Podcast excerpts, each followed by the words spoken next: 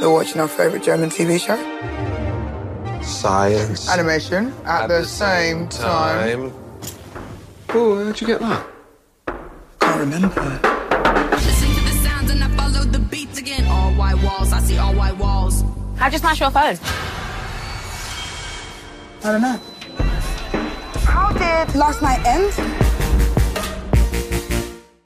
Ihr hört Katz, den kritischen Filmpodcast, Folge 49. Heute mit Emily Toomey, Hi. Vanessa Schneider Hallo. und den besten Serien 2020. Und ich bin Christian Eichler. Hi.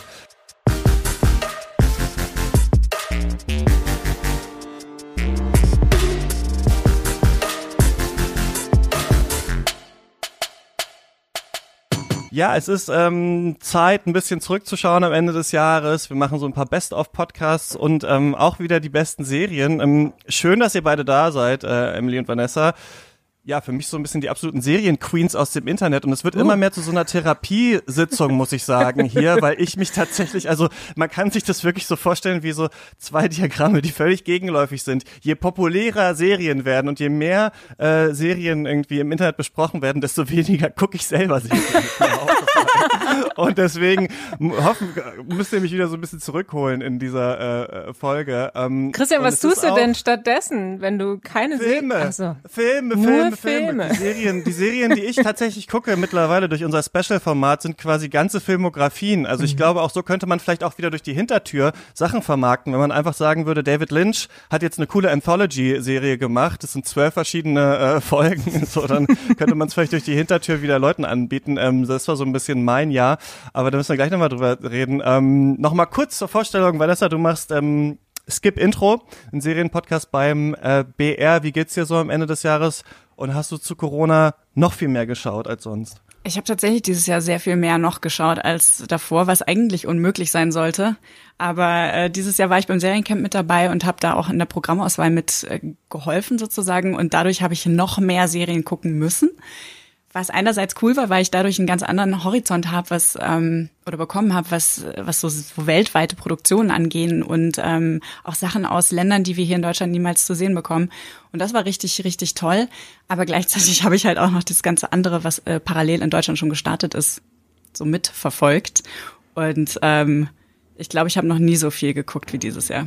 Das Auch ich bei dir ganz viel auf pandemiebedingt. Instagram äh, gesehen, das Seriencamp. Was genau ist das? Das ist ein Serienfestival hier in München, wo ich sitze gerade. Und ähm, das findet seit sechs Jahren jetzt statt. Dieses Jahr das erste Mal digital. Man konnte also über 80 Serien angucken. Das war total super in so einem Streaming-Room sozusagen for free. Richtig, richtig coole Sache. Ja, ich war total neidisch, dass du da äh, dir dann wahrscheinlich auch noch viel, viel mehr angeguckt hast als ich. Ich konnte leider in der Zeit voll wenig gucken, weil ich für seriös und für Glotz und Gloria äh, ganz viel machen musste. Und äh, wow, es ist an mir vorbeigezogen. Und immer wieder, wenn ich was gesehen habe, musste ich auch wegschauen, weil es leider nicht gepasst hat zeitlich. Aber es waren tolle Sachen dabei. Aber kommen ja irgendwann auf uns zu noch die Serien. ne? Ja, ein paar Sachen ja vielleicht auch nicht, ne? Also das weiß man ja nicht so genau. Stimmt, Festivalgeschichte. Ne? Das Ja. ist ja sowieso so auch bei uns jetzt in der Filmwelt irgendwie krass so gewesen, dass ähm, wir ganz viele Sachen auf Festivals gesehen haben, die dann gar nicht rausgekommen sind, einfach auch wegen Corona. Ähm, na, werden wir mal schauen. Genau, Emily, du hast gerade schon angesprochen. Du machst Glotz und Gloria einmal den ähm, Podcast bei WDR Cosmo und bist seit seit diesem Jahr ist das, ne, bei ARD One mit Seriös, was quasi das literarische Quartett für Serien eigentlich. Genau, Oder? Serienquartett haben sie es dann auch total originell im Untertitel genannt. Seriös das Serienquartett. Also vier Leute reden über vier Serien. Da bin ich zusammen mit Sarah Kuttner, Robert Hofmann und der Hanna Huge. Ne, Hanna Huge von Serienjunkies.de und äh, Robert Hofmann macht ja auch vor allem eigentlich Film. Also der ist quasi so unser Christian Eichler im Team. Der Ja. äh, freut sich, dass wir ihm ganz viele Serien aufdrücken, die er dann gucken muss. Und äh, manche davon findet er auch gut. Nicht alle. Das ist natürlich auch immer das Schöne in den Sendungen zu erfahren, dann, wie die anderen zu den Serien stehen. Weil es ist ja erstaunlich, dass es doch so viele unterschiedliche Meinungen gibt. Ja, und auch so viele Serien, jetzt mal ganz ehrlich, ich fühle mich wirklich langsam, also es ist ja so, man äh, geht immer weiter so, kommt in diese Boomer-Altersgruppe irgendwann so rein und ich fühle mich manchmal wirklich wie so ein Opa, der zum ersten Mal bei McDonalds ist und so nicht so richtig weiß, so was ist McRib, was ist Filet au Fisch, habe ich alles noch nie gehört. Und so gehe ich mittlerweile auf Netflix und bin wirklich so, also hab echt so das Gefühl, so ein bisschen raus bin und sehe so, okay, es gibt jetzt das, es gibt jetzt dieses, habe ich alles noch nie gehört. Ich hoffe, dass wir vielleicht auch nächstes Jahr wen im Team haben, der oder die halt mehr in dem Seriending drin ist. Aber ich wollte es halt einmal so sagen, weil als ich euch dann geschrieben hatte, ähm, ey, habt ihr Lust, das wieder zu machen? Was waren so eure Top-Serien? Habe ich mich so hingesetzt und so gedacht, was waren denn meine Top-Serien? Ist mir aufgefallen, dass ich keine, also ich habe auch Serien rezensiert dieses Jahr äh, für Z, aber das waren meistens so Sachen, wo es so drei Folgen gab für Screener und sowas und die ich alle nicht fertig geguckt habe und deswegen habe ich jetzt immerhin noch zwei Sachen aufgeholt für diese Folge, über die ich was sagen kann. Aber ich habe noch mal in unsere erste Folge reingehört also die erste Folge Cuts, die es überhaupt gab. Und da habe ich so ein bisschen gefragt, so was sind eigentlich so die Themen vielleicht, die dieses Jahr bei Serien wichtig waren. Und super, ich musste so lachen, als ich gerade gehört habe, weil ich so gesagt habe, ja, ein Thema waren, glaube ich, auch Masken. Irgendwie wegen Watchmen und Tschernobyl und keine Ahnung was. Dann dachte ich so, ja, krass, das war dieses Jahr auch so ein bisschen ähm, ein Thema. Was würdet ihr denn sagen, wie war denn das Serienjahr so? Denn aus meiner Perspektive hatte ich das Gefühl, ähm, es wird immer größer, bei Sachen, also wo bei einem Film, wenn es einen Film gäbe, der wäre wie Queen's Gambit, wär, würde das nie so abgehen. Es wäre nie so, dass Schachbretter ausverkauft sind oder dass dann alle über Schach reden oder so. Weil sich, also man sieht richtig diese Macht, die Streaming hat, die Serien haben, irgendwie Themen zu setzen, im Gespräch zu bleiben und so weiter. Ich hatte aber gleichzeitig auch ein bisschen das Gefühl von so einer Außenperspektive, dass im Gegensatz zu 2019, wo es halt das Ende von Game of Thrones gab, wo es Chernobyl gab, wo es Watchmen gab, nicht so viel in meine Welt rübergeschwappt ist, wo ich dachte, das muss ich gucken. Das ist die Serie des Jahres. Das, was ich am stärksten wahrgenommen habe, war Tiger King, was ich auch nicht gesehen habe, also als Gesprächsthema. Aber ähm, ja, was habt ihr denn das Gefühl? So, was war das? Was war das? Was war das so für ein für ein Serienjahr? Habt ihr irgendwie habt ihr da irgendwelche Trends oder sowas ausmachen können? Also mir ging es auch echt wirklich genauso wie dir. Ähm, diese eine Serie, die alle geguckt haben, also ne, gab es jetzt natürlich mit Queen's Gambit am Ende, aber so richtig einen Konsens konnte ich dieses Jahr nicht so richtig feststellen. Also ähm, klar, es gab so, so ein paar ähm, Leuchtfeuerserien wie I May Destroy You oder Devs oder sowas, aber das scheint mir auch eher eine, eine Feuilleton-Geschichte gewesen zu sein, als wirklich das, was die Leute geguckt haben. Die scheinen eher Tiger King und, und Queen's Gambit geschaut zu haben. Und das finde ich, das finde ich mega interessant, weil ich die letzten Jahre immer mehr so einen, so einen Konsens über die Top Ten wahrgenommen habe. Ne? Dann war da drauf Chernobyl und äh, Watchmen und ich weiß nicht mehr, was letztes Jahr alles noch drauf stand, Unbelievable oder sowas. Und dieses Jahr hatte ich dieses Gefühl nicht. Also das sieht man ja auch an unseren beiden Top Tens, Emily, Mhm. die sich ja komplett unterscheiden. Da sind vielleicht drei, Drei Serien haben wir jetzt, ja, gemeinsam. Genau, ja, mir geht das, geht das auch so, aber ich wollte dich jetzt gar nicht unterbrechen, ja. Hast du auch das Gefühl, es gab nicht die eine? Nee, auf jeden Fall. Es gab nicht die eine. Also vielleicht ist es auch tatsächlich vorbei mit der einen Serie, ne? Weil dafür gibt es einfach zu viele und damit auch für jeden Geschmack dann doch wieder die richtige Nische. Und innerhalb der Nischen gibt es dann so große Gemeinsamkeiten. Also ähm, I May Destroy You ist schon so eine Serie, da habe ich den Eindruck, in, in, unter Kritikern, äh, KritikerInnen oder auch sonst so in, in vielen anderen, ne, aber dann auch eher Medien, die dann aber auch eher in die Nische gehen, vielleicht wurde die auf jeden Fall irgendwie erwähnt, ne, oder Trevor Noah hat dann auch drüber gesprochen oder so, aber ähm, es gibt nicht die eine Serie, die quasi alle gesehen haben. Da ist dann am ehesten noch wirklich äh, Queen's Gambit, was ihr schon erwähnt habt, so eine Serie, wo oder The, The Crown haben jetzt auch sehr viele noch drüber gesprochen, ne, das ist vielleicht auch so eine Serie, die taucht jetzt bei uns beiden nicht so auf, Vanessa, weil du die ja auch, ich bin da auch noch nicht hooked. Ich, es ist so eine Serie, da denke ich immer, ich muss die gucken, weil so viel drüber gesprochen wurde jetzt auch wieder. Ähm, aber ja, es gibt nicht so wirklich die eine Serie, nee, würde ich auch sagen. Eine Sache, die bei mir noch krass aufgeploppt ist, vielleicht können wir damit einfach mal anfangen, ähm, weil das eine ist, die ich wirklich auch noch auf der Liste habe, aber immer denke, oh, will ich das jetzt irgendwie 30 Stunden lang anschauen, weil ich schon bei der ersten Folge nicht so drin war. Also man merkt, ich bin völlig der Außenseiter, völlige Außenseiter-Serie Dark. Da hatte ich noch das Gefühl wirklich, dass das, dass jeder darüber redet, dass das alle möglichen Leute gucken und dass auch bei Fans sowas ist, dass Leute sagen, das ist wirklich auch im Vergleich zu anderen Sci-Fi-Serien ein super originelles Konzept, super gut durchdacht. Also so, so halb habe ich ein paar Leute auch so von der Fahrbahn crashen sehen, die dann so auf Twitter ihre Hilferufe gepostet haben, ich bin jetzt Staffel 3, ich check gar nichts mehr, aber die, die durchgehalten haben, waren da dann tatsächlich ja ziemlich stark drin. Muss ich das gesehen haben, Vanessa, würdest du sagen, Dark äh, ist, ist ein Must-See? Ja, Also, okay, ich bin, ich bin wirklich großer Fan von Dark und ich kann alle Kritiken daran verstehen. Also alles, was daran kritisiert wird, hat einen wahren Kern. Und die erste Staffel wird dich wahrscheinlich sogar ein bisschen anöden, weil äh, das alles noch recht klassisch bleibt.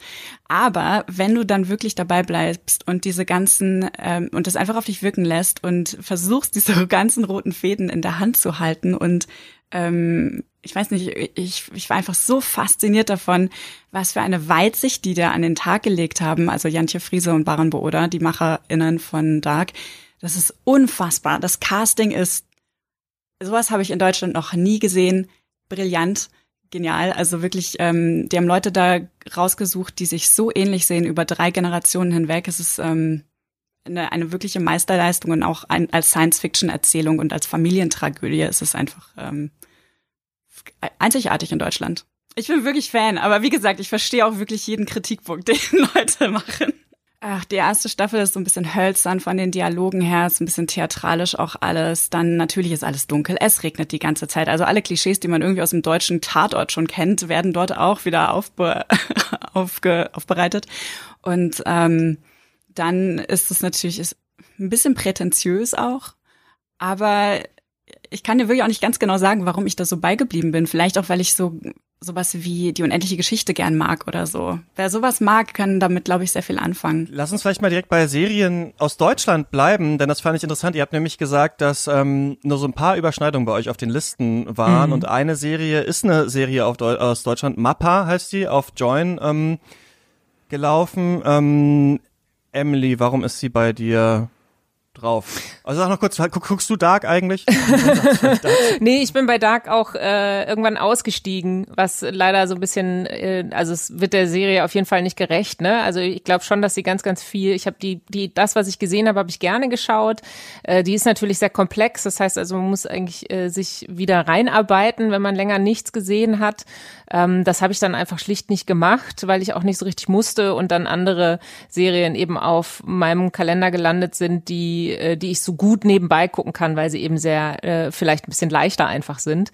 Äh, bei The Good Fight ging mir das dieses Jahr so. Das ist ja auch so eine Serie, Vanessa, die du auch so gerne magst und ja, und ich bin auch total happy, dass ich sie jetzt in meinem, äh, dass ich sie jetzt schauen kann und bin eben fast auch schon bei, bei Staffel drei und es ist so ganz leicht nebenbei. Ähm, das heißt, da, da, das habe ich dann eher geguckt als Dark. Aber äh, Mapa äh, ist bei mir drauf gelandet, ist ja eine, eine Geschichte von einem jungen Vater, der äh, gespielt von Maximilian Mauf, großartig gespielt von ihm, der äh, eben plötzlich über Nacht seine Freundin verliert, die stirbt und die haben zusammen ein gemeinsames Kind und äh, er muss dann irgendwie so klarkommen, nicht nur damit, äh, dass seine Freundin nicht mehr da ist, sondern auch, äh, dass er dieses Kind alleine erziehen muss und er kommt eben gar nicht klar.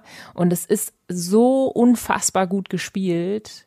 Und es ist auch eine ganz tolle Mischung aus einerseits eben dieser, diesem Drama, was so traurig ist, und dann aber so unterhaltsam. Es ist auch so lustig. Also ich habe mehrfach laut gelacht, was man ja eigentlich bei dem Thema so überhaupt nicht denken würde. Und das ist das, was für mich bei dieser Serie so herausragend war. Ist ja schon eine Weile her, das war im April ähm, und äh, ja, also äh, ich habe, es gibt so in, ganz viele Kleinigkeiten an der Serie auch, die ganz toll sind. Ne? Also Vanessa, du nickst ja auch schon die ganze Zeit. Für dich ist sie ja auch so ein so, so herausragend. Ähm, das liegt an, an, an vielen Dingen. Ne? Also es liegt daran, dass der Maximilian so toll ist, dass aber auch seine äh, seine äh, die anderen Charaktere toll gespielt sind. Es liegt daran, dass sie so Überzeichnungen mit eingebaut haben, ne? dass der immer so mal surreale so, Momente. Ja, so Visionen hat, keine Ahnung, dann rollen da beispielsweise so eine so ein Skateboard-Trupp an ihm vorbei, die alle Babys äh, vor sich tragen, ne, so Papa-mäßig und das stimmt überhaupt nicht natürlich. Und diese, das ist aber so schön erzählt, so nebenbei, ähm, das hat mich sehr, sehr überzeugt. Ja, das Drehbuch ist auch einfach toll geschrieben. Also das hat Alexander Lind geschrieben, der auch an Druck beteiligt war, der auch ähm, eine deutsche Serie namens Culpa gemacht hat vor vielen, vielen Jahren. Und ähm, das ist so die erste Serie gewesen, wo er sich komplett selber austoben konnte als Creator, Writer und vielleicht auch so ein bisschen, nee, nicht, nicht nur so vielleicht ein bisschen, sondern es ist tatsächlich basiert auch so ein bisschen auf seinen eigenen Erfahrungen. Nicht, dass er verwitwet ist, aber als ne, junger Vater. Und ähm, diese ganzen Dialoge sind unglaublich, es fühlt sich alles unglaublich echt an. Es ist nicht so gekünstelt, es ist eine sehr, sehr lockere, echte Sprache. Also ich fand's richtig bewegend und witzig und äh, diese Art von Comedy oder Dramedy haben wir in Deutschland eigentlich nicht so oft. Also das ist eher was, was wir aus Ja. England kennen oder aus den USA. Ja, finde ich ganz interessant, weil bei diesen Themen, auch so schwierige Familienthemen, die vielleicht ein bisschen progressiv verhandelt werden, ist ja gerade im Serienbereich dann oft eher, dass wir Frauen haben in den Hauptrollen, was ja gut ist, aber ich finde, ähm, dass sich das auch so ein bisschen mit Männlichkeit ja scheinbar auseinandersetzt und sowas klingt auf jeden Fall ganz äh, interessant. Wie, wie seht ihr denn Deutschland? Also Join sowieso ja neuer Sender. Ähm, ich fand das ganz witzig, weil ich habe mal mit FIO, diesem Podcast-Anbieter von Pro7, so ein Telefonat geführt und da ist so ein Satz gefallen, den fand ich ganz interessant, dass sie irgendwie meinten, ja, wir suchen irgendwie so Leute, also oder wir wollen Leute erreichen, die so, glaube ich, 25 bis 35 sind, gebildet, also alle, die wir im Fernsehen verlieren. Und ich fand das irgendwie sehr interessant. Also diesen, diesen Satz, so die, die wir im Fernsehen verlieren. Und Join ist ja auch dieses Pro7-Projekt, ne, ähm, äh, eine andere Zielgruppe zu finden, wo ich dann aber manchmal so frage, was genau ist eigentlich die Zielgruppe? Also welche Serie, Klaus, Klaus Häufer Umlauf hat da irgendeine Serie wo am Flughafen, also für mich wirkt das auch alles ein bisschen seltsam, was es da gibt, aber eben auch Mappa. Ähm, und wir haben halt in diesem Jahr ja noch eine andere deutsche Serie gehabt, Unorthodox, die auch einen Emmy ähm, gewonnen hat. Wie, wie würdet ihr denn sagen, wie steht in Deutschland gerade so da? Man hat ja immer lange gesagt, für eine Serie aus Deutschland ist was ganz gut. Hat man sich da mittlerweile ein bisschen von emanzipiert? Ich glaube schon. Ich würde schon sagen, ne? Du auch. Ja. Ja, also nicht nur, dass du, wir haben ja über Dark schon gesprochen, äh, ich finde auch andere Produktionen äh, darf man nicht äh, unterschätzen, auch wenn man einiges dran kritisieren kann. Also Breaking Even gerade fand ich auch ganz spannend zu schauen, war auch einfach visuell wirklich sehr, sehr schön. Tolle Hauptfiguren. Ähm, also die ja, Figur, sorry, die, die, ähm, die äh, Schauspieler. Ju Juristin. Ich habe ihren Namen vergessen. Ja, genau. Ähm, den Namen habe ich auch nicht drauf, leider. muss ich ein bisschen, müsste ich ein bisschen nachsuchen. Aber ne, das, also es gibt einige, äh, einige Serien. Äh, Parlament fand ich auch toll die habe ich gemacht. nicht gesehen.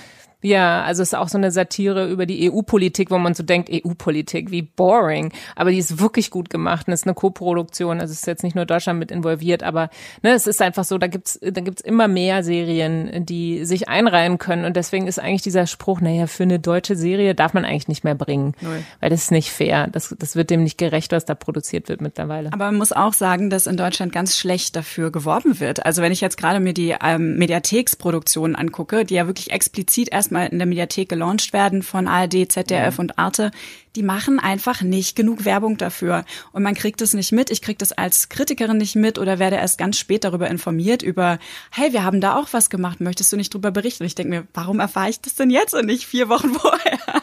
Und ähm, da sind sie noch nicht so ganz gut aufgestellt in der Pressearbeit. Und ich glaube auch, dass viele Leute das eher zufällig checken, dass diese Sachen da sind. Also ähm, kein gutes Beispiel dafür, dass es keine gute Werbung gab, ist jetzt ähm, das Geheimnis des Totenwaldes. Das hat erstaunlich viele Leute sehr schnell erreicht. Das ist jetzt gerade gestartet, ist eine True Crime Serie vom NDR. Sehr gut umgesetzt auch, ähm, sieht auch toll aus. Und da könnten die echt noch ein bisschen mehr dran arbeiten, um dieses Image abzuschütteln. Also weil wirklich auch viel passiert, wenn man sich die, die Mediatheken anguckt, da ist dieses Jahr so viel drin gelandet, also auch an deutschen Produktionen, an Pandemieproduktionen, die sehr schnell umgesetzt worden sind mit sehr viel Kreativität. Also das haben viele Leute gar nicht so auf dem Schirm, weil es einfach sehr schlecht beworben wird.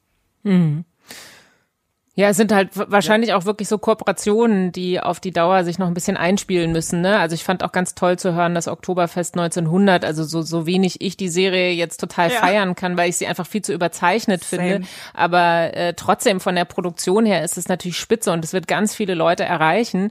Und dass das sofort auch bei Netflix dann äh, landet und da natürlich auch nochmal ein ganz anderes Publikum erreicht. Also sowas muss ich, glaube ich, auf die Dauer einfach noch ein bisschen mehr einspielen und vielleicht auch die Hürde bei den öffentlich-rechtlichen so ein bisschen sinken, äh, sich mit eben den anderen Playern äh, in ein Boot zu setzen da. Ne? Mapa ist wieder ein super Beispiel auch dafür. Ne? Das ist ja eine RBB-Produktion, die zusammen mit Join umgesetzt worden ist. Also auch ein ganz neues, eine ganz neue Art der Produktion, der Co-Produktion.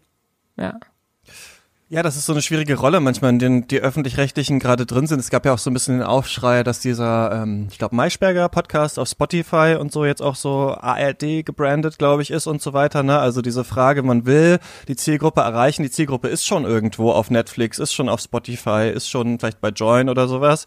Aber ähm, wie kann man, wie will man das eigentlich genau mit öffentlich-rechtlichen Geldern eigentlich machen? Ich meine, was ja sehr erfolgreich ist, ist Funk, mhm. was ja auch mit äh, YouTube halt zusammenarbeitet, ne? wo man ja auch denkt, ja, aber eigentlich landen die Klicks ja irgendwie dann auch bei Google äh, theoretisch. Ähm, aber das ist genau, was können da so für Ausspielwege gefunden werden und so weiter. Es ist natürlich nicht so, dass die Leute jeden Tag die ARD-Mediathek checken und gucken, äh, was geht denn da jetzt gerade ab. Und das ist ja was, was wir wirklich bei Netflix krass merken. Also, dass ich wirklich mittlerweile das Gefühl habe, dass es wie ja, wie früher RTL 2 ist oder sowas. So, es muss, die Sachen müssen gar nicht so gut sein, um mhm. dann tatsächlich irgendwie anzukommen. Es reicht fast nur, dass jede Woche auf Netflix irgendwas Neues irgendwie kommt. Ich würde mal eine Serie erwähnen, äh, die ich auf Netflix gesehen habe, wo ich eine ähm, Rezension auch für schreiben sollte, damals für Z. Das war ganz witzig, aber das war so knapp, also mein Zeitfenster, das ich dafür hatte. Und ich habe irgendwie gar nicht die Ausmaße dieser Serie gecheckt, als ich zugesagt habe. Deswegen ist der Text dann auch nicht äh, erschienen am Ende, äh, weil das doch zu komplex war, das Thema. Die hieß Immigration Nation. Ich weiß nicht, ob ihr die gesehen habt. Das ist eine US-Serie. Mhm die ähm, eine, also eine Doku-Serie, so fünf- oder sechsteilig, jede Folge geht eine Stunde lang, die dieses komplette System ICE, also man kennt das vielleicht von Alexandria Ocasio-Cortez, mhm. diesen Slogan Abo Abolish ICE, also diese, dieses US-Regierungsorgan, ähm, das quasi für alles Furchtbare, was mit Immigration zu tun hat, in den USA verantwortlich ist. Also warum werden Kinder in Käfige gesperrt? Warum gibt's da diese Border Patrols irgendwie, die völlig hochgerüstet sind und so weiter und die komplett, also es ist eine der heftigsten und deprimierendsten Serien, die ich gesehen habe, wo ich auch dachte, ähm, normalerweise merken wir ja auch, dass wenn Sachen, die man auch in einem Film erzählen könnte, auf einmal eine Serialität haben, die einen stärkeren Gesprächsstoff haben. Also viele Dokus oder sowas kommen ja mittlerweile auch als Serien raus, weil man da irgendwie ähm, besser am Ball bleiben kann. Da dachte ich mir, vielleicht ist es zu heftig, einfach sechs Stunden sich das anzuschauen. Aber wer einmal sehen will, warum also wie die Immigrationssituation in den USA ist und warum das so schlimm ist und warum da so viel Furchtbares passiert. Also es gibt da zum Beispiel so eine Border Patrol an der Grenze zu Mexiko, die, ähm, oder es gibt so eine NGO, die da Wassertanks aufstellen, weil Leute werden quasi durch so einen Korridor geleitet und können nur so in die USA kommen. Und dann gibt es solche hochbewaffneten Border Police Leute, die jeden Tag in die Wüste gehen und diese Wasserkanister auskippen, damit Leute quasi in der Wüste verdursten einfach und nicht in die USA kommen können. Und solche Geschichten werden da gezeigt. Also es ist absolut furchtbar, aber eine der eindrücklichsten Sachen, so die ich dieses Jahr ähm, gesehen habe. Aber da hatte ich auch das Gefühl,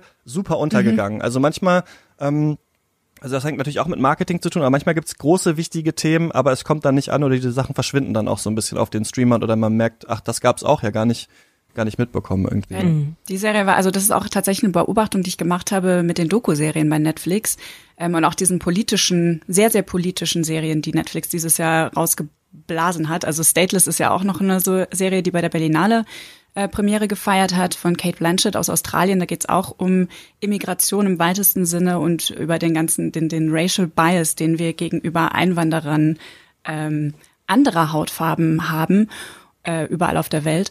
Und das fand ich sehr interessant, äh, wie äh, subtil Netflix diese Sachen ins Programm reinschleust. Also du, du wirst damit ja nicht sofort kon ähm, konfrontiert in der Regel, außer du guckst sehr viel davon. Und Immigration Nation ist noch so ein anderes Beispiel davon.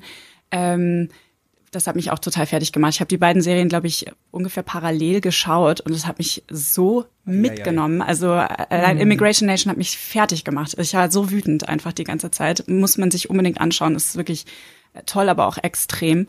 Und ähm, aber andere Serien, die das auch tun, auf eine andere Art und Weise, auch auch Doku-Serien, sind zum Beispiel ähm, Lennox Hill und in Deutschland die Serie. Stimmt, die hast du in deiner ja, Liste und ich habe davon noch nie gehört. Und Ruhwedder auch in Deutschland. Ähm, Lennox Hill ist eine Krankenhausserie. Also erstmal hat das nicht viel mit politischen Dingen zu tun. Emergency Room, nur ganz anders. Ja, echt. Aber die Serie ist toll. Die hat mir wirklich die Anfangszeit der Pandemie ein bisschen schöner gemacht. Also jedes Mal, wenn ich eine Folge davon gesehen habe, war ich danach ein bisschen hoffnungsvoller und optimistischer und einfach nur, weil diese Ärzte alles geben und so empathisch sind und so eine Liebe für ihre PatientInnen mitbringen. Und das, ich weiß nicht, das, das war eine der also diese Serie hat mir ganz, ganz viel gegeben dieses Jahr. Es ist eine Doku-Serie über ein Krankenhaus in New York, das mit den kleinsten Mitteln sehr, sehr viel tut. Eine der besten, ich glaube, neurochirurgischen ähm, Abteilungen hat. Und die Ärzte, die da drin auftauchen, sind auch zu kleinen Social Media Stars geworden danach. Also es ist äh, hatte, hatte einen Impact, aber in Deutschland ist die auch total untergegangen. Ich fand die Wobei, Wahnsinn. wobei die äh, hier und da aufgetaucht Mhm. ist, ne? Also sehr wenig, viel zu wenig quasi, aber äh, hier und da konnte man darüber lesen. Ähm, ich fand's total spannend, auch äh, an, an deiner Liste diesmal zwei Doku-Serien zu sehen. Ne? Also bei mir tauchen ja gar keine auf, weil ich einfach äh, komplett noch im fiktionalen Bereich unterwegs bin, was Serien angeht, was ich total schade finde, weil es gibt ja wirklich sehr viele und immer mehr richtig gute Doku-Serien. Und äh, bei Lennox Hill fand ich auch sehr schön, den Ärzten so mit in den OP-Saal folgen zu dürfen. Und dann machen die vor der OP beispielsweise so kurze Achtsamkeitsmomente, ne, wo die zusammen irgendwie einmal die Augen schließen und äh, die äh, Ärzte eben noch äh, so einen kurzen, äh, weiß nicht, kurzen Satz sagen, ne, typisch amerikanisch auch, aber auf so eine ganz schöne Art, ne, dass wir jetzt alles geben für diesen Menschen da und nochmal kurz eine Einführung, wer ist das eigentlich überhaupt, so dass er als Mensch auch äh, wieder äh, da im Raum irgendwie auftaucht. Ne? Wir haben natürlich als ZuschauerInnen das schon mitbekommen, weil man verfolgt die, die Vorgespräche und so weiter und bekommt da quasi schon so einen Einblick in das Leben, aber dass man da in dem OP-Saal nochmal das so mitbekommt, wie die damit umgehen, das fand ich wirklich schön zu sehen. Und ganz am Ende taucht ja, habe ich noch nicht gesehen, aber ganz du wahrscheinlich schon, Vanessa, ganz am Ende taucht ja auch Corona nochmal auf. Ja. Ne? Wie ist es da bei Lennox Hill? Ganz starke Folge. Also vor allen Dingen ähm, überschneidet sich da einerseits Corona und andererseits die Black Lives Matter Bewegung in den USA. Und die, ich spoiler jetzt mal kurz die letzte Szene, weil die ist wirklich grandios und es steht so ein bisschen für dieses Personal in diesem Krankenhaus. Ganz am Ende gehen die alle raus aus dem Krankenhaus. Da ist der Marsch, äh, Marsch in, in New York gerade unterwegs. Und ähm, die gehen alle aus dem Krankenhaus raus, sind alle socially distanced sozusagen, haben ihre Masken an und die gesamte Belegschaft ähm, geht auf die Knie, während dieser Black Lives Matter Protestmarsch vorbeiläuft. Und das ist, Boah. das hat mich echt so Gänsehaut, ey. völlig geflort. Es war Wahnsinn. Ja. Ja. Und das ist nicht, nicht inszeniert oder so. Das, du merkst, dass das echt ist alles. Also genial. Ja, krass, dass man das dann noch so, so ein, einbinden konnte am Ende. Ähm, eine Serie, die, ich glaube, Emily, du hattest die in deiner Liste und dann, Vanessa, hast du die aufgeholt und direkt äh, bei dir mit reingepackt, äh, von der ich auch noch nie gehört habe, ist The Virtues. Könntet ihr mal sagen, was, was es damit auf sich? Ja, The Virtues, das ist auch so ein Geheimtipp, würde ich sagen, ne, ne, den mein Kollege Jörn Bär von Glotz und Gloria äh, mir aufgetischt hat. Kann man bei Arte sehen, ist im Rahmen von so einer, ähm, ja, eigentlich von mehreren britischen Serien, die Arte äh, in, äh, für, eine, für eine gewisse Zeit eben online gestellt hat. Muss man sich jetzt auch quasi schnell angucken, weil sie, glaube ich, nur noch bis Ende des Jahres da auch zu sehen ist. Okay, also jetzt kann man es noch gucken. Genau, Okay. die äh, handelt von äh, Joseph, der eben ein Arbeiter ist, äh, getrennt von seiner äh, Ex-Frau lebt. Äh, der hat einen kleinen Sohn und die wandern aber nach Australien aus und ähm, er hat äh, hat ein Alkoholproblem, ganz klar. Das kriegt man ganz schnell mit und rutscht eben auch so ein bisschen ab, weil es dann klar wird, dass seine, dass sein Sohn eben jetzt äh, auswandern wird mit der Familie. Und ähm, er sucht dann die seine Schwester, die er seit Ewigkeiten eben nicht gesehen hat. Und äh, im Zuge diesem dieser Suche nach seiner Schwester, wie er sie dann trifft und so weiter, tauchen dann immer mehr ähm, der Traumata seiner Vergangenheit auf. Und das ist unglaublich schön erzählt. Einerseits, weil dieser Schauspieler einfach großartig ist und auch die anderen Schauspieler, die mit ihm da zusammen haben, ne, äh, unterwegs sind. Also Stephen Graham ist es einmal, äh, der den Hauptdarsteller, ähm, der den Haupt, den Joseph spielt, aber auch die Neve Alger Die taucht auf. Ne, ja, das ist eine ganz tolle Schauspielerin, auch eine ähm, Irin, ne? Und äh, die äh, ist, hat quasi ähnliche Probleme. Also es ist wie so eine zweite Geschichte, die aufgegriffen wird. Ne? Also neben, neben dem Joseph wird dann ihre Geschichte noch erzählt. Die hat auch äh, Schwierigkeiten und ähm, du, du tauchst einfach ganz tief in diese Geschichte der Menschen ein und die, die visuell ist das ganz toll erzählt, ne? Weil du hast so, äh, weiß nicht, wie, wie, wie würdet ihr das beschreiben? Es ist so Videocam, 80er Jahre halt durch die, ne, die Vergangenheit, die alten Bilder sind eben, wirken auch tatsächlich alt.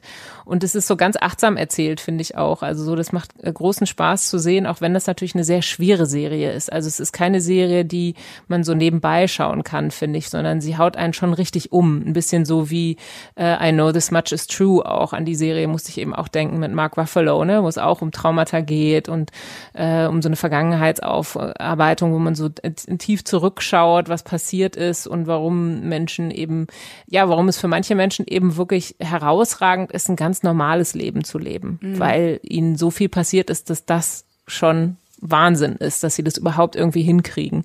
Und äh, das finde ich an, an The Virtues eben spannend. Zusätzlich, dass es eben natürlich auch lokal sehr schön verankert ist, weil es ist äh, sehr, sehr katholisch geprägtes Land und das taucht auch immer wieder auf. Also hast immer wieder so religiöse äh, Bilder und ja, also es ist einfach sehr eng verwoben mit der Geschichte, die auch eine wahre Geschichte ist und zwar sehr autobiografisch wohl auch. Also der Shane Meadows, der die äh, Geschichte geschrieben hat, äh, traut sich da wirklich äh, sehr tief reinzugehen in seine eigene Geschichte.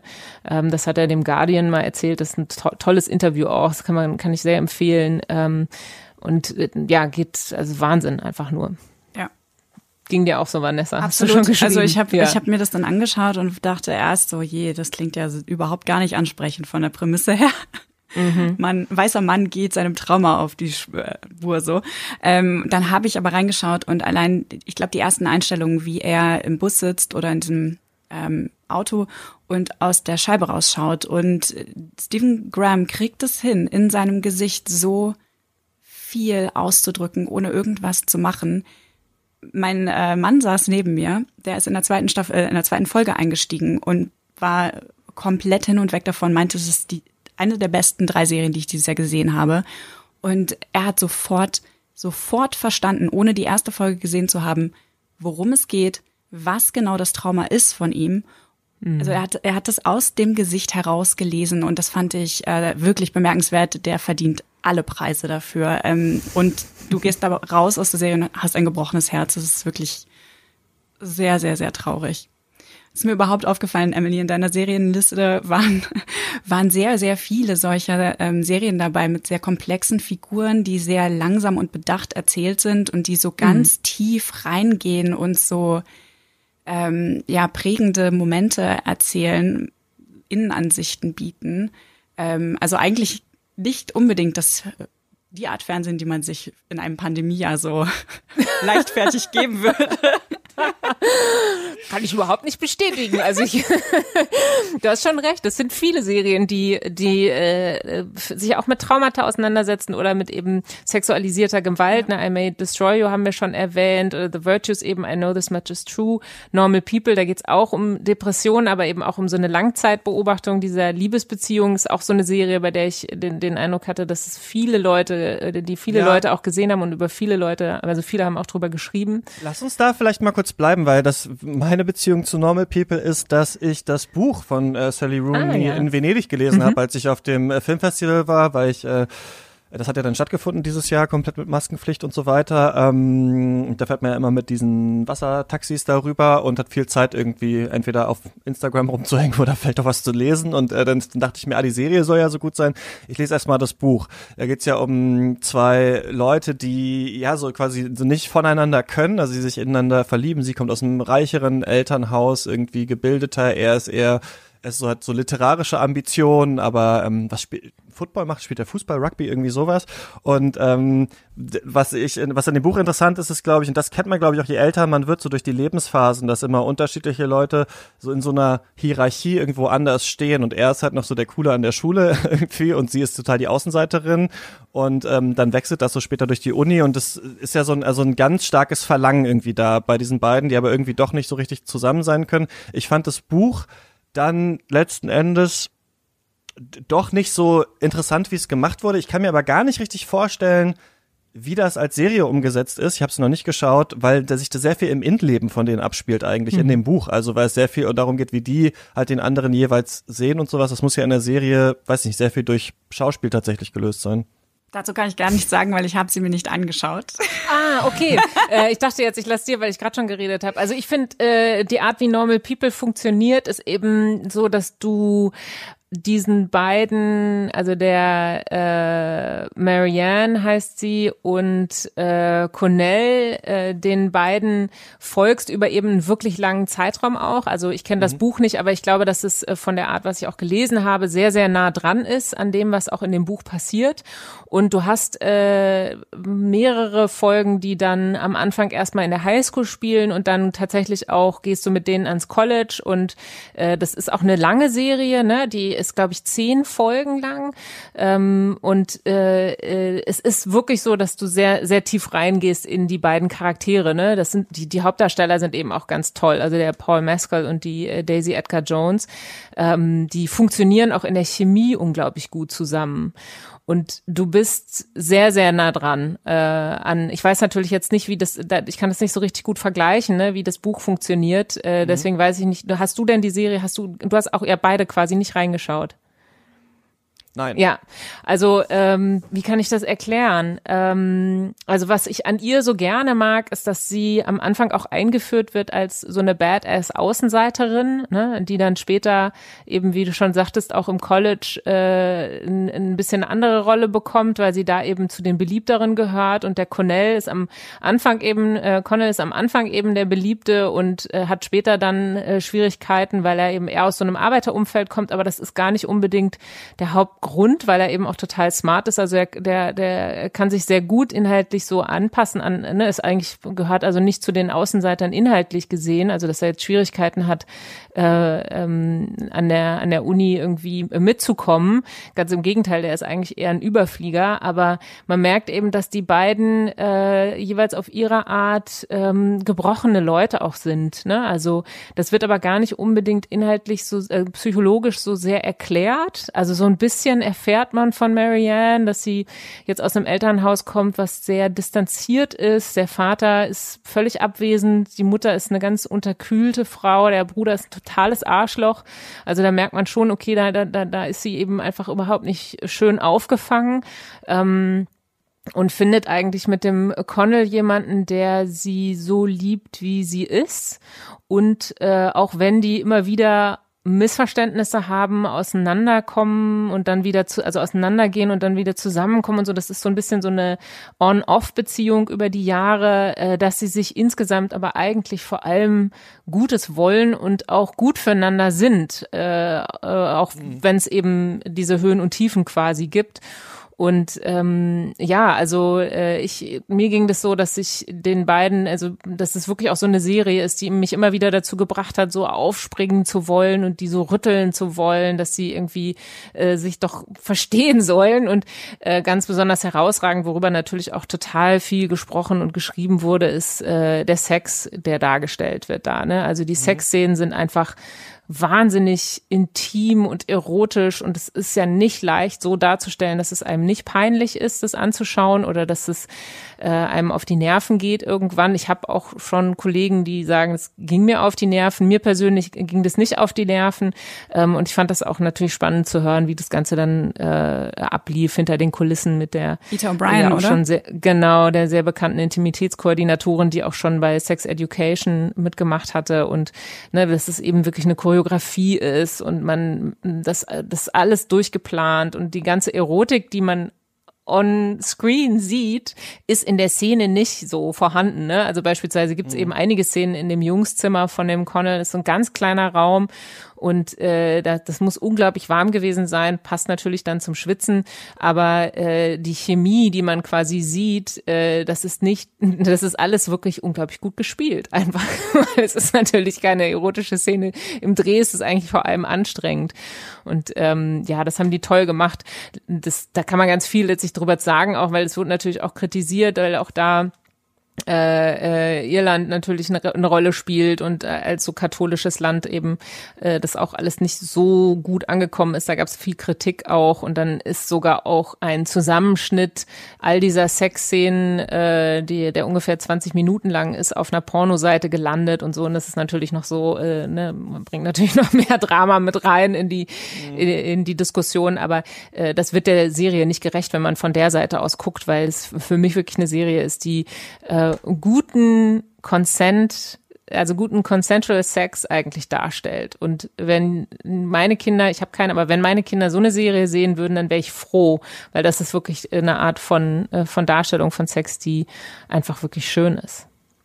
Ja, ich war, ich war sehr so ein bisschen dran erinnert, dass ich dachte, als ich das gelesen habe, so, ach, vielleicht ist das jetzt mal, also wenn äh, Twilight schon ein problematisches Ausgangswerk ist und dann das noch problematischere Fifty Shades of Grey da rausgekommen ist, so dann ist, habe ich das Gefühl, so Normal People die andere Richtung, wie man es auch hätte machen können. Also eine Serie, die sehr viel, wo es sehr viel um Verlangen zwischen zwei Menschen geht, aber es hat nicht diese krassen Machtbeziehungen hat. Ich weiß nicht, ob ich diese an sich, dieses, er ist so ein bisschen der Draufgänger, sie ist ein bisschen die Schlaue und so, ob mich das letztlich so ganz überzeugt hat, was ich im Buch zum Beispiel nicht mochte, war das ganz oft so im Nebensatz philosophisches, also dann, dann wird, also da sind so Sätze wie, und dann redeten sie zwei Stunden über Philosophie. Und dann dachte ich so, ah, das würde ich eigentlich gern lesen, also was die sagen, so das, man bleibt so ein bisschen außen vor auch, aber ähm, ich hole die Serie vielleicht auch mal nach. Du hast gerade das Wort Consent Mhm.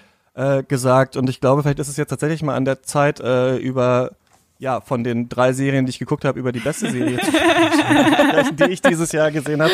Denn Consent ist auch da ein großes äh, Thema und zwar I May Destroy You. Ja. Ähm, das ja so wirklich auch auf vielen besten Listen ist die Serie ähm, relativ äh, weit oben und es ist eine, also das ist sogar schwer, das so richtig so zu sagen, aber es ist fast so eine Großstadt Comedy-Dramaserie über Vergewaltigung.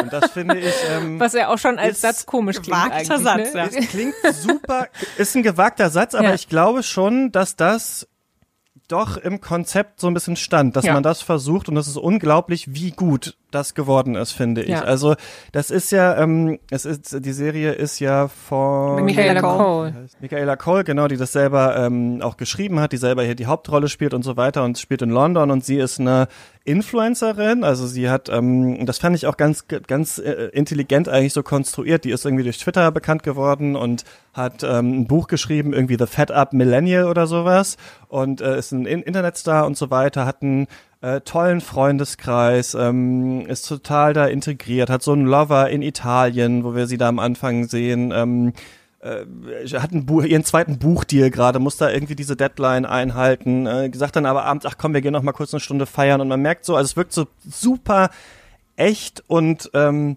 zeitgeistig, finde ich, erstmal alles, was wir da sehen, von der Musikauswahl, darüber, wie Social Media benutzt wird und so weiter.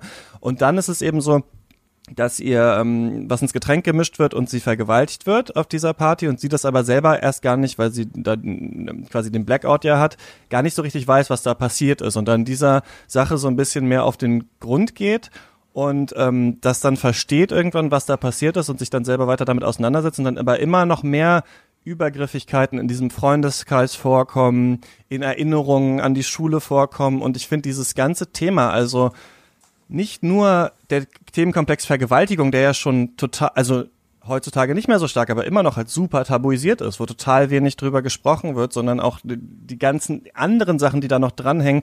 Das hat mich wirklich beeindruckt, weil ich mich bei Serien auch immer frage, was bringt denn wirklich die Serialität diesem Thema? Also hätte man es auch als Film machen können, hätte man es irgendwie anders machen können. Und ich finde das so als so eine Freundeskreisgeschichte zu erzählen, die eigentlich eine Großstadt-Comedy-Serie äh, sein könnte, aber wo Übergriffe und so quasi so ein Hauptthema sind, finde ich total intelligent, weil es gleichzeitig suggeriert, dieses Thema ist total wichtig und das begleitet uns alle gesellschaftlich lange und jede und jeder sollte mal überlegen, was da in der Vergangenheit mal war, was da mal passiert ist.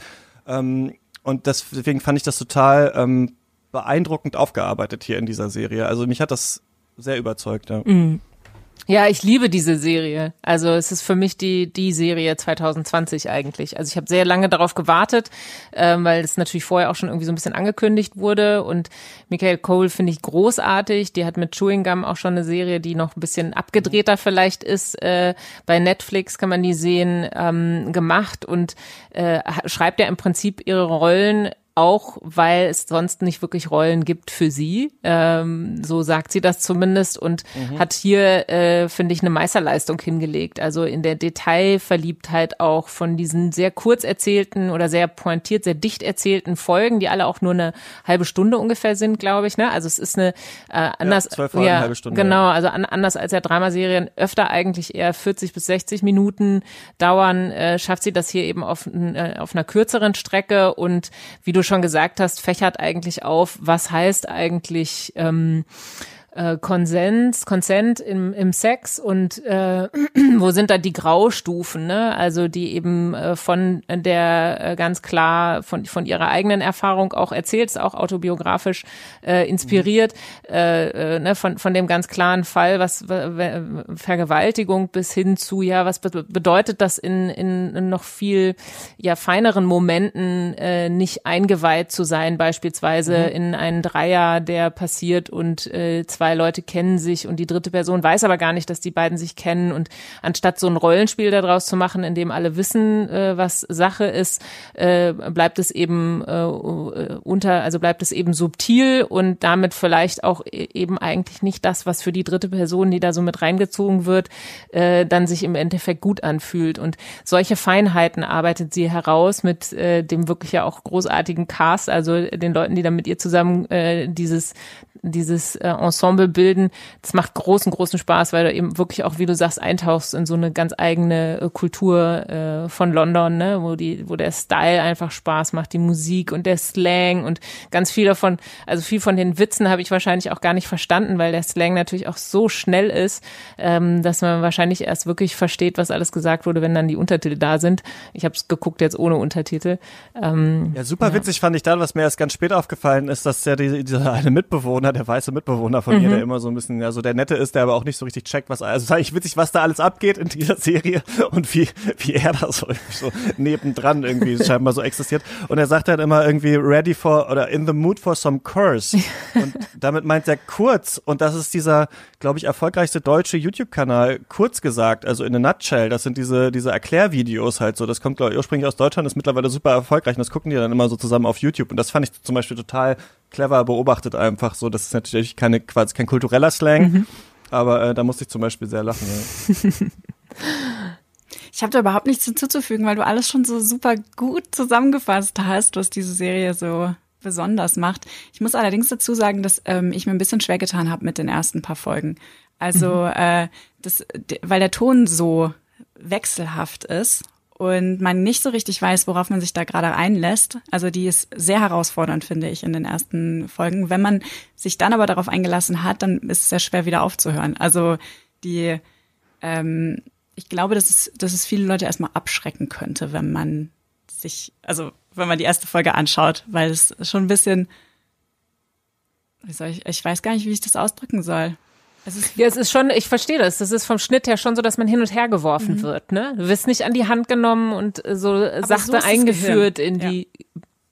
genau. Es ist eigentlich mehr so ein, ja, so ein Staccato. angenehm nicht so normalerweise haben wir ja, wenn schwierige, in Anführungsstrichen, schwierige Themen verhandelt werden in Popkultur, das oft so, dass es dann so hyperpsychologisiert wird auf so eine mhm. Sache. Also, ne, dann war da dieser Moment und seitdem ist ihr Leben furchtbar zum Beispiel oder sowas. Was ja auch eine Art ist, das darzustellen. So, aber was ich in dieser Serie so genial finde, ist, dass ähm, also es sind ja viele Sachen, die wir manchmal nicht so viel in Serien, also überhaupt so das allein, dass Frauen in Filmen überhaupt Freunde und Freundinnen haben, so im klassischen Hollywood-Kino, das gibt's ja schon fast gar nicht. Ne? Also sowas zum Beispiel, da gibt's ja immer meistens nur eine Frau, die, die dann irgendwie kein, scheinbar komplett alleine lebt und so weiter. Das ist irgendwie allein die Konstruktion von ihr komplett als völlig im Leben, tausend Deals, hunderttausend Sachen, Drogen, Freunde, Feiern, Yoga, keine Ahnung, was das Zimmer, wie das eingeräumt ist und so weiter. Und dann kommt das auf einmal.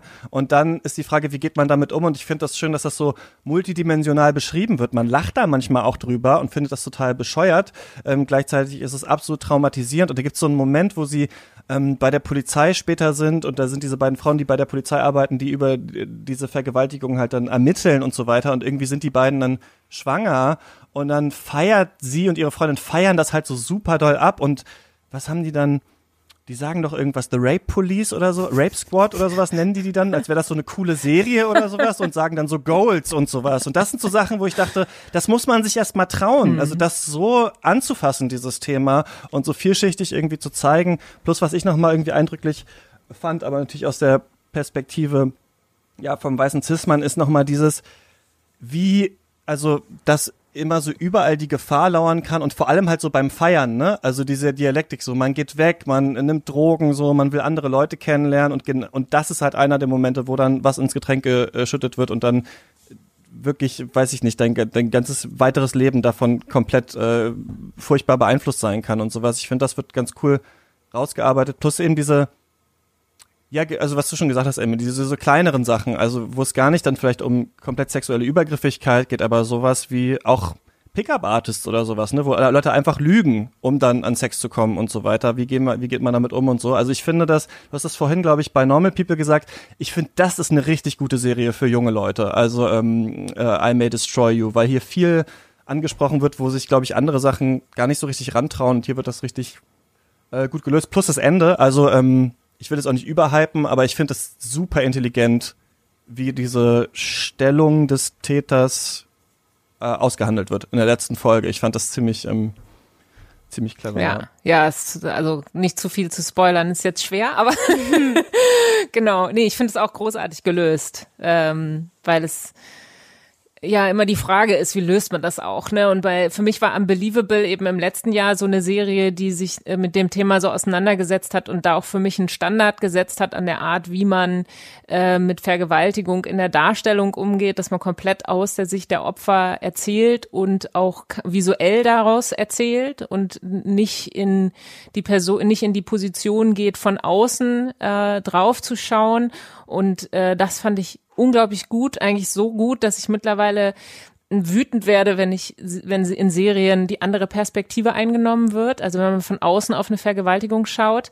Das ging mir bei auch einer Serie, die ich eigentlich total gut finde, Montentu, so eine ähm, kanadische Serie, die echt auch Spaß macht, auch eine Geschichte von äh, drei Freundinnen, aber da taucht das eben auch auf und eben äh, in dieser für mich eben alten Variante, das zu zeigen. Und äh, ich lehne das so sehr ab, weil die Bilder bei mir auf einer anderen Art hängen bleiben, als wenn ich es wie bei Unbelievable, wo es ja um so eine äh, tatsächliche Geschichte eines Serienvergewaltigers geht. Und jetzt eben auch bei ähm, I May Destroy You ist es so, dass du die Vergewaltigung immer nur aus der Gesch aus der Position des der Opfer siehst. Außer, und das fand ich dann wieder ein bisschen, ne, das ist bei, bei I May Destroy You ein bisschen schwierig, außer dass es halt noch eine andere Vergewaltigung gibt, äh, die man dann doch wieder aus der ähm, Außenperspektive sieht. Ne? Und äh, für mich ist das aber äh, äh, trotzdem äh, weiterhin so, dass ich diese Serie, was das angeht, auch ähm, richtig, richtig gut finde und äh, deswegen auch empfehlen kann, wenn man sich mit dem Thema dann konfrontieren will. Das muss man natürlich auch immer dazu sagen. Ne? Also die Serie überfordert nicht nur auf der Art, dass man so hin und her geworfen ist, äh, sondern sie überfordert auch durchaus, wenn man damit sich jetzt nicht auseinandersetzen will, weil äh, sie schon ähm, eben nicht nur was diesen einen Fall der, der Hauptdarstellerin, der, der, der Hauptperson, der Arabella ähm, äh, betrifft, sondern eben auch andere Situationen zeigt von Freunden von ihr, denen auch was zustößt und so. Und da wird man schon auch mal so überfahren, Ja. würde ich sagen. Ne? Aber es bietet so den Diskurs an, das finde ich Ja. eigentlich ganz, also das ist ja eigentlich die große Leistung daran, weil auch Arabella selbst und die alle, das finde ich auch, das fand ich bei Booksmart auch ganz gut bei diesem Film, wenn man das Gefühl hat, die sind, die kennen die Diskurse auch selber, ne? Also die sind selber InfluencerInnen, die sind selber im Internet, so, die haben das selber alles schon mal gehört und trotzdem sind sie so schlecht darauf vorbereitet natürlich, dass das passiert, weil jeder irgendwie denkt, ach, mir passiert das wahrscheinlich nicht oder keine Ahnung was und dass dadurch halt auch so eine Solidarität dann erst ermöglicht wird, übers drüber sprechen und sowas. Deswegen halte ich, also auch eine der Aussagen dieser Serie ist es wichtig, da immer und immer wieder drüber zu reden, das nicht so abzuhaken mit einer Sache, gut ist passiert, jetzt müssen wir irgendwie damit klarkommen, sondern dass das so Prozesse sind. Das fand ich da, ähm, ja, fand ich richtig cool daran. Ja, und was es für Ablenkungsmanöver auch gibt, ne? Also dass Social Media ein Ablenkungsmanöver sein kann und äh, wie wichtig es äh, vielleicht auch ist, da äh, in den Detox zu gehen, dass natürlich Drogenkonsum auch sowas sein kann, aber dass Sex selber auch was sein kann, was ein, als Ablenkungsmanöver für einen selber äh, äh, eingesetzt wird in so einer Situation, ne? Also um sich nicht mit dem eigenen Trauma zu, äh, zu konfrontieren. Und das haben die wirklich einfach unglaublich gut durchdekliniert. Vanessa, bei dir auf Platz eins ist The Wilds. Was ist das? Äh, eine, eine Teen-Serie. Also, dass ich jemals auf Platz eins einer Jahresbestenliste eine Teen-Serie setzen würde, ist mir auch äh, noch nicht untergekommen und hätte ich nicht erwartet. Aber die finde ich wirklich herausragend, weil du hast ja gerade eben schon total gut zusammengefasst, was in Filmen oft nicht der Fall ist, dass Frauen eigentlich eine sehr singuläre Position meist einnehmen oder die Frauenfiguren relativ ähm, ja, vereinzelt sind, ohne große ohne großes soziales Netzwerk oder ähm, oft mit so einer Helferposition, ähm, wo sie dem, dem Helden oder so irgendwie dienen. Und in dieser Serie spielen, glaube ich, bis auf zwei Personen nur Frauen mit. Und auch hinter den Kulissen sind, ist alles äh, mit Frauen besetzt. Die Serie wurde von einer Frau ähm, geschrieben, äh, produziert. Ich glaube, eine Folge wurde von einem Mann äh, Regie geführt. Ähm, das alles ist jetzt noch kein, kein Qualitätsmerkmal, ne? Aber es ist ziemlich besonders und gerade für eine, für eine Young Adult Serie. Es geht um eine Gruppe junger Frauen, die sich auf einem Wellness-Trip wähnen. In einem Privatjet werden die eingeflogen zu einem Wellness-Wochenende für ein feministisches Empowerment-Wochenende sozusagen. Und dieser Privatjet stürzt aber ab und sie landen auf einer Insel glücklicherweise und müssen da ums Überleben kämpfen. Äh, also klassisches äh, Survival-Teen-Setting wie bei The 100 oder Herr der Fliegen oder sowas und auch ein bisschen Lost, weil dahinter ist natürlich noch ein, eine große Verschwörung, äh, wie wir dann nach der ersten Folge, glaube ich, schon mitbekommen. Und in jeder Folge gibt es so Rückblicke, weil wir, also wir merken relativ schnell, dass diese Mädchen nicht sterben auf der Insel und sich auch nicht abmetzeln werden, sondern dass die Überlebenden erzählen, was passiert ist. Und äh, so hast du in jeder Folge quasi einen Rückblick auf das Leben von einer oder zwei von diesen Mädels und deren Leben. So ein bisschen Lost-mäßig, genau, ja. Ähm, so, so deren Leben quasi vor diesem Absturz und dem, wie sie sich dort auf der Insel dann wiederum präsentieren und verhalten. Und das sind, es ist die diverseste Frauengruppe, die ich jemals gesehen habe. Ich habe noch nie so viele verschiedene Mädchenfiguren gesehen. Alle sehen am Anfang aus wie Stereotype. Also die, die machen am Anfang alle einen Eindruck, ah ja, okay, du bist Typ aggressive Sportlerin, du bist die mhm. gottesfürchtige Beauty Queen, du bist ähm, das Indie-Mädchen, das ein bisschen obsessiv verliebt ist und so. Und ähm, alle von denen haben aber so viel mehr Layer quasi und und und ähm, die sind sehr sehr komplex und jeder in jeder Figur findet man etwas, äh, mit dem man sich super gut identifizieren kann.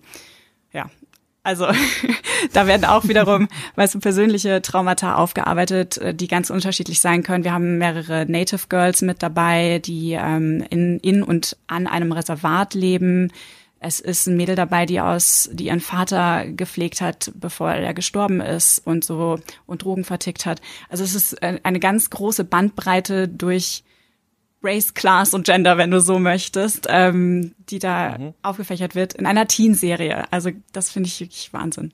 Ja, Gen Z ist einfach viel weiter, das merkt man immer, finde ich. Der Anspruch, ich glaube auch. So. Ja. Also man, es gibt Sachen, wo man jetzt wirklich denkt, ach shit, das hätte man selber gerne eigentlich geguckt in dem Alter. Ja, klingt auf jeden Fall ähm, so, lass uns vielleicht noch eine Sache, die ich auch aufgeholt habe, ist Devs, äh, einer Serie, wo ich gerade jetzt schon, ich habe es jetzt rausgeschnitten, schon mal gesagt habe, worum es geht und ihr habt dann gesagt, dass das alles Spoiler sind und das ist genau mein Problem mhm. mit dieser Serie und mit Serien an sich. Ich bin bei Devs richtig sauer geworden, als ich das geschaut habe, weil Alex Garland hat ja die Serie ja. gemacht, der hat Annihilation gemacht, ja. der hat Ex Machina gemacht, der hat ähm, The Beach geschrieben und so weiter. Er steht so ein bisschen für clevere Sci-Fi und hier bin ich wirklich, es gibt ja Rach, den Restauranttester, ich glaube, ich müsste irgendwie so Eichler der Serien kürzer werden, weil ich hätte gesagt, 80 Minuten wäre das ein Top-Film gewesen, diese Serie. Aber ich fand, das ist so eine selbstverliebte, hier ist mir zum ersten Mal in meinem Leben das Wort Underacting irgendwie eingefallen, weil ich fand das so, so dröge, also die Frage ist was, es geht um Determinismus, mhm. das kann man sagen, es geht ein bisschen um multiple mhm. Universen. es hat die sehr clevere Idee, finde ich, die Serie, dass die Frage ist ja, wenn wirklich die Welt determiniert ist und alles, was wir machen, können wir die dann nicht irgendwie digital nachbilden, die Welt, und können wir dann nicht auch in die Zukunft schauen und in die Vergangenheit. Es gibt das, gab es, glaube ich, bei Alan Turing mit der Universal Turing Machine. Also Turing hat mal gesagt, ist quasi sobald wir etwas, was irgendwie in der Realität passiert, als Prozess beschreiben können, also was passiert da eigentlich, dann kann das auch eine Maschine machen. Ne? Also sobald wir irgendwie erklären können, wie funktioniert Liebe eigentlich, dann kann, können sich auch Maschinen verlieben und so weiter. Darum geht es sehr viel. Ich fand, hier waren sehr coole Ideen drin, hier war, ähm, war, waren, waren so sehr clevere Konzepte drin, aber es gibt halt auch noch Spionage und Mord und irgendwie Geheimnisse und Sachen, wo ich dachte, das hat mich alles echt überhaupt nicht interessiert. Mich hat, also, ey, diese ganze... Ich fand, das, ich fand das richtig albern, muss ja. ich sagen. Ich fand das im Kern gut und visuell den Stil von dieser, ähm, von dieser Entwicklungseinheit äh, auch gut, aber dann gibt's auch so Sachen wie der eine hat seine Tochter verloren, deswegen will er die wieder zurückbekommen und so. Und ich dachte wirklich so, oh, das habe ich alles schon so oft gesehen, warum eine Serie? Aber Emily, du warst ganz begeistert. Wir haben einmal Dissens jetzt drin in der Folge. Ich versuche so ein bisschen. Ja, das ist, das ist, ich, ich habe mich schon gefreut, als ich deine Nachricht gelesen habe, dass du es ganz schlimm fandst, ähm, weil für mich ist Devs tatsächlich ein Gesamtkunstwerk. Ich habe die Serie total genossen. Für mich ist das, was du jetzt alles so gehatet hast, eigentlich äh, der das Einstiegstor für für dieses Kunstwerk, was dahinter steht. Du hast eben einen Thriller, einen Krimi als als Einstieg, ne? Der Sergei, der als Entwickler in diese äh, in diese in diesen Think Abteilung? Tank, ja, in diesen Think Tank eben aufsteigt, äh, Developments, wo es um die äh, neuesten Entwicklungen geht und niemand weiß so genau, was passiert da eigentlich. Es gibt so ein riesen Brimborium darum, dass das so alles total geheim sein soll und so. Und äh, er taucht, er kommt eben nicht wieder nach Hause und es ist die Frage, was ist mit ihm passiert. Das ist quasi so die die einfache Geschichte. Und das, was für mich daran dann daran aufgebaut wird, ist eben, äh, dass es um, wie du es auch schon alles schön zusammengefasst hast, geht auch um Quantenphysik und die Frage, wie könnte die Welt sein, wenn wir die Zukunft kennen, wenn wir die Vergangenheit kennen und ähm, dieses, dieses, ist wie so ein philosophischer Über- oder Unterbau.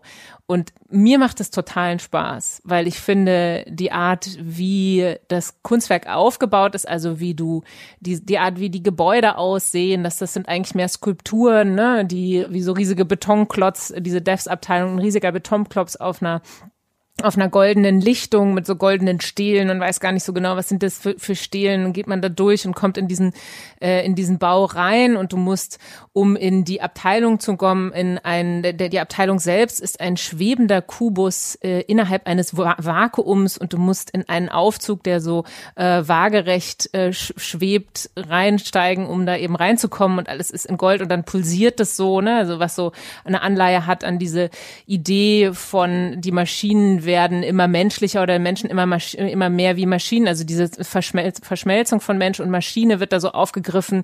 Und ja, das ist total viel, so, das ist richtig dick aufgetragen, aber mir hat es totalen Spaß gemacht. Ne? Du hast auch auf visueller Ebene ganz oft äh, werden äh, wird damit gespielt. Hast du so Collagen am Anfang, die zerschnitten sind vom Sound her und dann äh, sind da äh, Zitate eingebaut von Shakespeare und keine Ahnung, also wo man auch einfach ganz oft nur mit Fragezeichen eigentlich ähm, bleibt und äh, eigentlich nachrecherchieren muss, was da verarbeitet wird, um wirklich zu verstehen, worum es da geht. Ähm, und äh, mir haben auch die Schauspieler großen Spaß, Spaß gemacht. Ne? Also gerade der Forrest, der der. CEO, ja, der CEO ist, als Nick Offerman ja eher so ein Typ ist, der ganz oft so kom komödiantische Rollen bekommt und hier eben überhaupt nicht. Ne? Hier spielt er diesen Buddy-like CEO, den man so, ne, der, der typisch Tech, irgendwie natürlich mit Sneaker und irgendwie so ein bisschen äh, väterlich, äh, kumpelhaft kommt er daher und ist aber eigentlich auch irgendwie ein totales Monster und auch ein gebrochener Typ, weil er seine Tochter schon verloren hat und hat so einen creepy Größenwahn.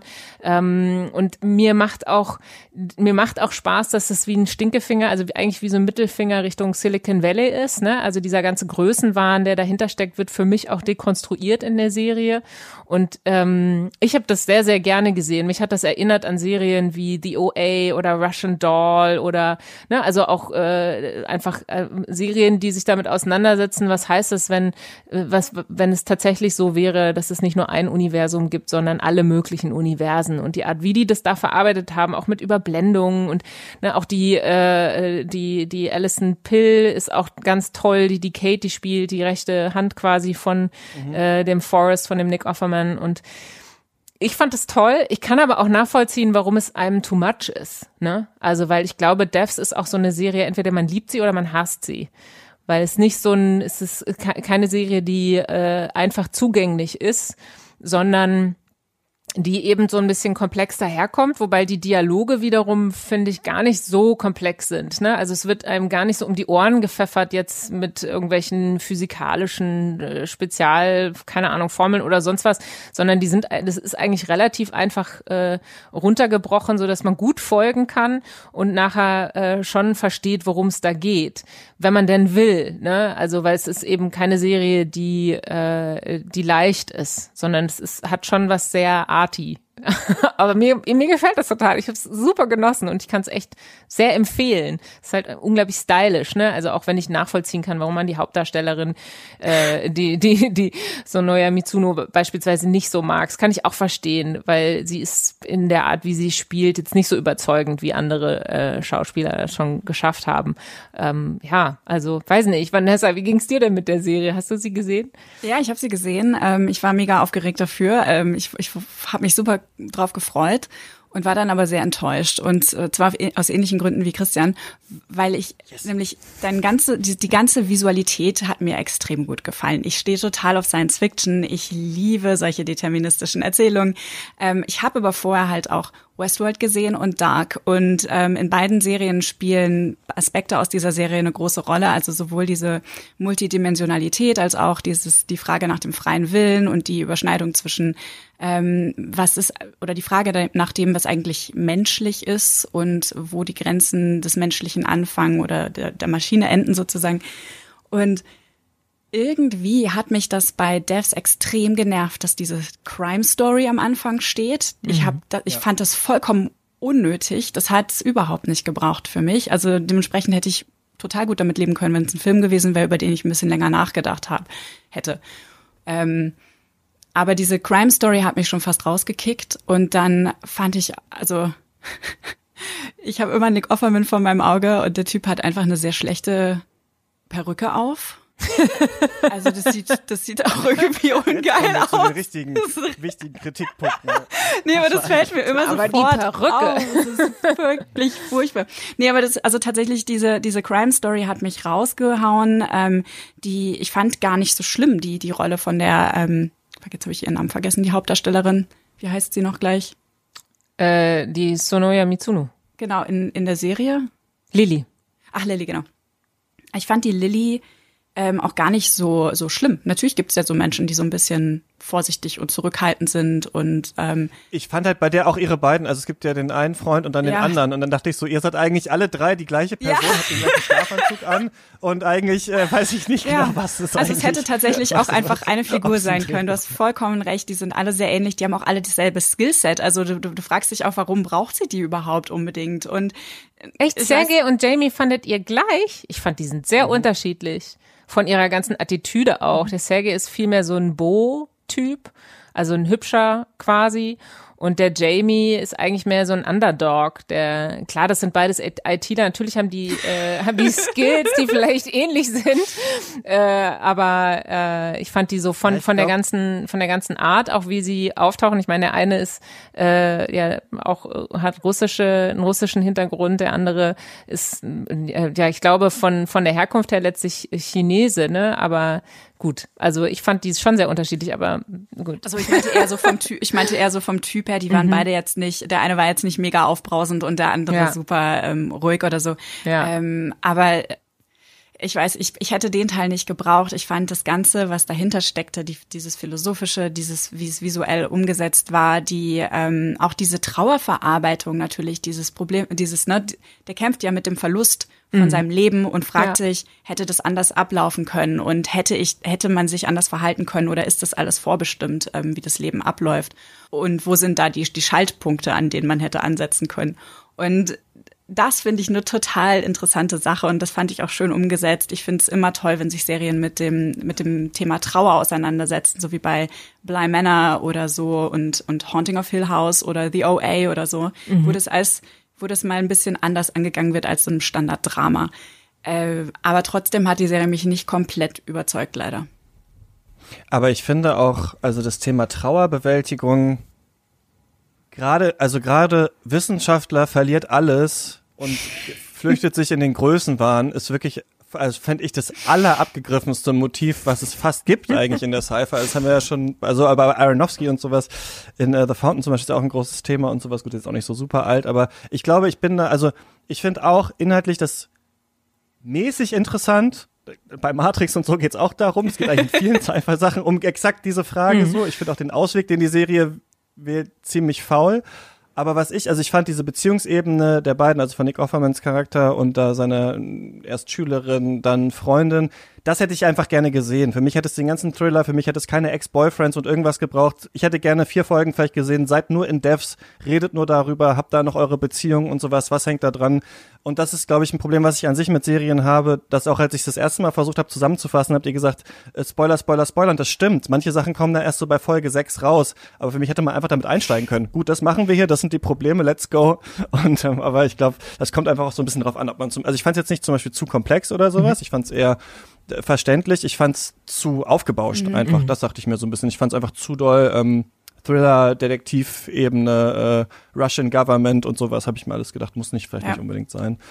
Aber wir sind jetzt auch schon relativ weit in der Zeit. Ähm, was sollten wir denn vielleicht noch ansprechen? I know this much is true. Da geht's auch wieder um persönliche Schicksale mit Mark Ruffalo in der Doppelrolle. Ne? Die hatte ich auch auf der Liste, aber hab sie nicht nicht mehr geschafft zu schauen. Muss ich, Emily? Musst du, auf jeden Fall. I know this much is true fand ich ähm, einfach ja, es ist, ich habe es bei The Virtues schon erwähnt, weil es von von der äh, Geschichte quasi eine ähnliche ist, wobei I Know This Much Is True noch weiter in die Vergangenheit geht, dass man eigentlich über drei Generationen äh, unterwegs äh, von äh, ja einem äh, italienischstämmigen auch wieder Arbeiter, äh, der ähm, noch einen Zwillingsbruder hat und äh, die beiden, ähm, also sein Zwillingsbruder ist eben ähm, ja krank quasi und äh, man erlebt eben deren gesamte äh, Kindheit quasi ne äh, immer wieder äh, mit Rückblicken.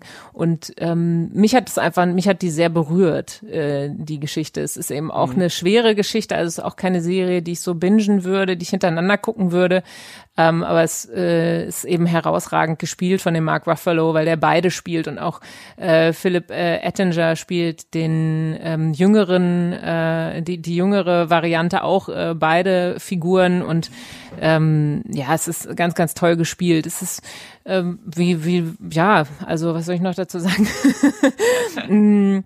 ähm, ja, also für mich ist es eine Serie, die die passt eben einfach zu, wenn man wenn man reingehen will in diese äh, in, in diese Traumata, was was daran für mich ähm, abgesehen von der großen schauspielerischen Leistung jetzt der Haupt des Hauptdarstellers oder der beiden Figuren eben äh, toll ist, sind die die die Frauenfiguren, die den stützen. Ne? Das ist einmal die Catherine Hahn, äh, seine äh, also Dessa heißt sie, seine, äh, seine Ex-Frau, die finde ich ganz toll als Schauspielerin auch. Und dann so eine Sozialarbeiterin, die auftaucht, die Rosie O'Donnell, gespielt von der Rosie O'Donnell, ähm, auch die Psychologin, mit der er zu tun hat, die Archie Punjabi, die fand ich ganz, ganz toll. Das macht einfach, das gibt dem, dem Ganzen so ein bisschen, dass man nicht so ins Bodenlose stürzt, genauso wie er eben nicht ins Bodenlose stürzt, ne, sondern äh, sein Leben eben relativ gut auf die Kette bekommt. Und das ist für mich so im Prinzip die gleiche Unterschrift auch wie äh, bei äh, The Virtues. Das ist äh, auch für, äh,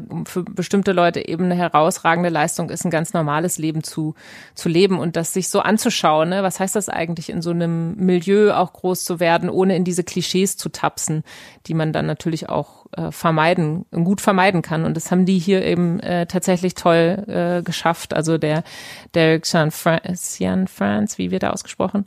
Derek Sean France. Äh, Ach, er hat das gemacht. Sean France, genau, von Blue Valentine and The Place Beyond the Pines. Der hat diese Geschichte eben erzählt. Also es ist quasi wie eine Autoren Serie. Also statt eines Autorenfilms hat er eine Serie daraus gemacht und für mich funktioniert das auch als Serie sehr gut. Ne? Ähm, was du angesprochen hast gerade, äh, dass es dir manchmal eigentlich schon reicht, wenn es einfach nur ein Film wäre.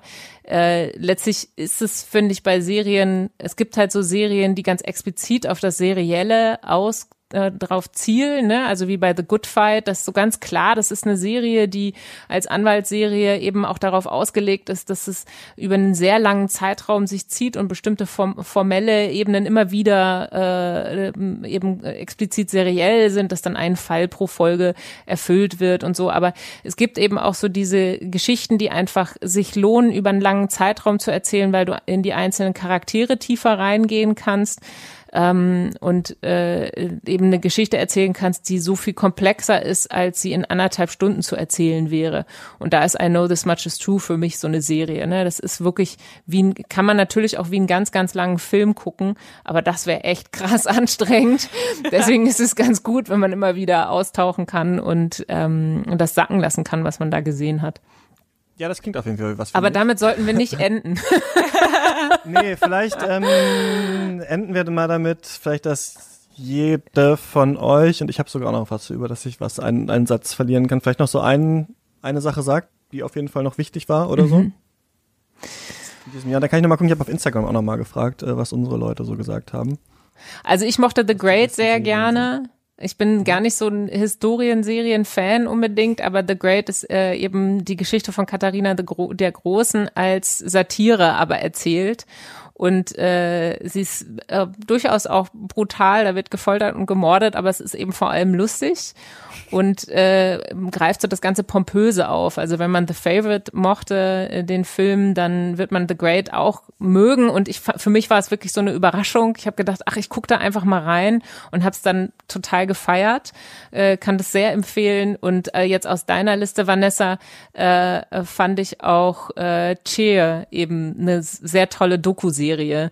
Die habe ich immer schon auf der Liste gehabt, weil meine Cousine auch Cheerleaderin ist und ich das darüber so ein bisschen mitgekriegt habe und auch ich war in Amerika auch äh, als Austauschschülerin und äh, Cheerleading wird so unterschätzt als Sport, was das eigentlich bedeutet äh, zu cheeren. Und äh, diese Serie macht einfach richtig toll großartigen Spaß, weil es ganz tolle, mh, es ist eben eine Doku-Serie, also ganz tolle Leute sind, die da äh, cheeren. Es ist sehr amerikanisch erzählt und ja auch wohl kontrovers letztlich, ne, weil da äh, Puh, die Nachgeschichte ist nochmal eine ganz ne, andere das ist nochmal eine ganz andere. Also kurz kann man das jetzt nicht so richtig gut zusammenfassen, aber äh, es ist so eine Serie, die mich, wo ich mal wieder gemerkt habe, was ich so toll finde an Serien, dass ich so gehuckt werde. Nach irgendwie einer halben Stunde habe ich gedacht, oh mein Gott, wie, wie viel Zeit habe ich heute noch? Bis wann kann ich wach bleiben? Was kann ich morgen schieben, um vielleicht doch die komplette Staffel zu gucken? Äh, weil es äh, einen einführt einerseits in die, diese verschiedenen Charaktere und man äh, gleichzeitig lernt eigentlich, was Cheerleading bedeutet. Ne? Also ich wusste vorher, obwohl meine Cousine das macht und ich von ihr auch immer mal wieder was mitbekommen habe, ich wusste nicht, dass es so unterschiedliche Positionen gibt und was Tumblern eigentlich ist und Stunten und Fly und was, warum was an den Pyramiden so schwierig ist und äh, ja, das, das erlebt man eben alles an dieser Serie. Es war für mich eben auch ganz schön, jetzt in der Vorbereitung auf unsere Sendung hier, ähm, diese Serie bei dir da zu finden und noch eine Ausrede zu haben, sie jetzt unbedingt jetzt gucken zu müssen. Es ist, es ist total krass unterhaltsam und ähm, ich, ich stehe wirklich so ein bisschen auf Doku-Serien, habe ich dieses Jahr festgestellt. Und gerade die, die so ein bisschen tiefer eintauchen und die den Menschen sehr nahe kommen.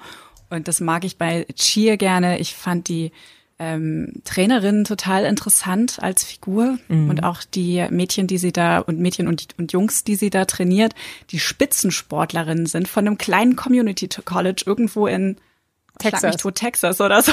Ja. und die zu den Besten gehören, äh, die, die Amerika überhaupt zu bieten hat. Und was das für eine unglaubliche athletische Leistung ist und der Zusammenhalt in dem Team und ähm, der Wettkampfsgeist. Und das ist echt äh, ein, ein verrückter Sport und es ist extrem süchtig machend. Also man hat neben diesem ganzen College ähm, Leben und Lifestyle und den kleinen Teenager-Problemen, die die da alle so mit sich rumtragen, kleine und sehr große Probleme, die sie mit sich rumtragen, ähm, auch noch diese diese Welt des Sports, die massiv unterschätzt ist, wie Emily auch gerade schon gesagt hat. Ach so, einen Tipp wolltet ihr noch, ne? Ja, hau mal einen raus. Hau noch mal einen raus. Ich würde euch ganz, ganz ans, äh, ganz, ganz warm ans Herz legen.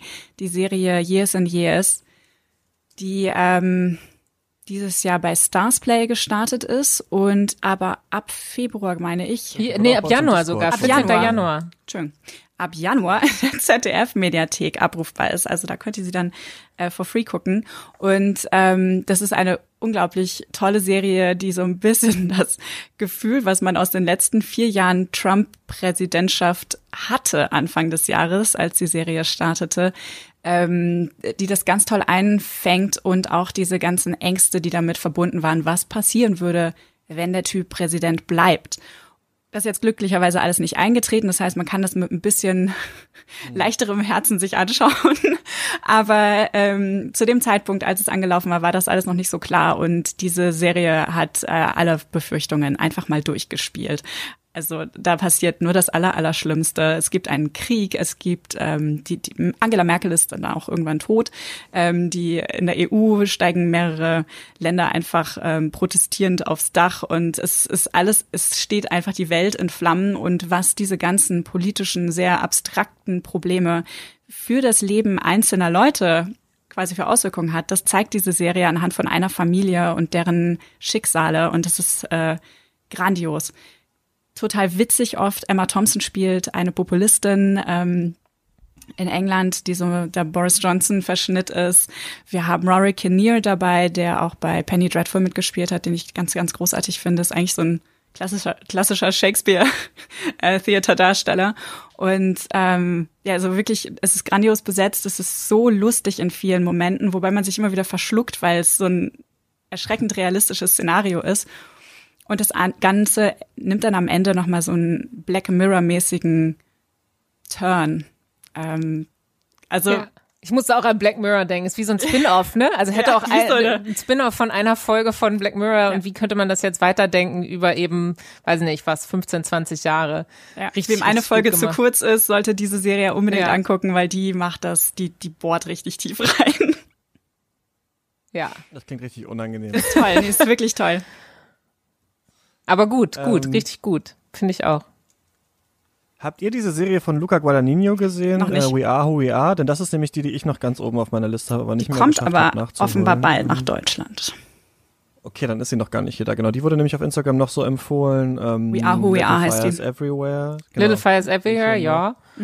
Kann man auch empfehlen, ein bisschen machen, soapy. Genau, wir können, können, ja mal so, können ja mal so reinwerfen. Achso, Small Axe von Steve McQueen, da wird ja gestritten, ist es eine Serie oder ist es ein Film? Da haben wir über Lovers Rock schon gesprochen. Ähm, da scheint Mangrove ja auch richtig gut zu sein. Die könnte man sich vielleicht auch nochmal anschauen. Und Ted Lasso, was ist Ted Das ist Lasso. lustig. Ja, ich hab sehr das gute Comedy. Geguckt.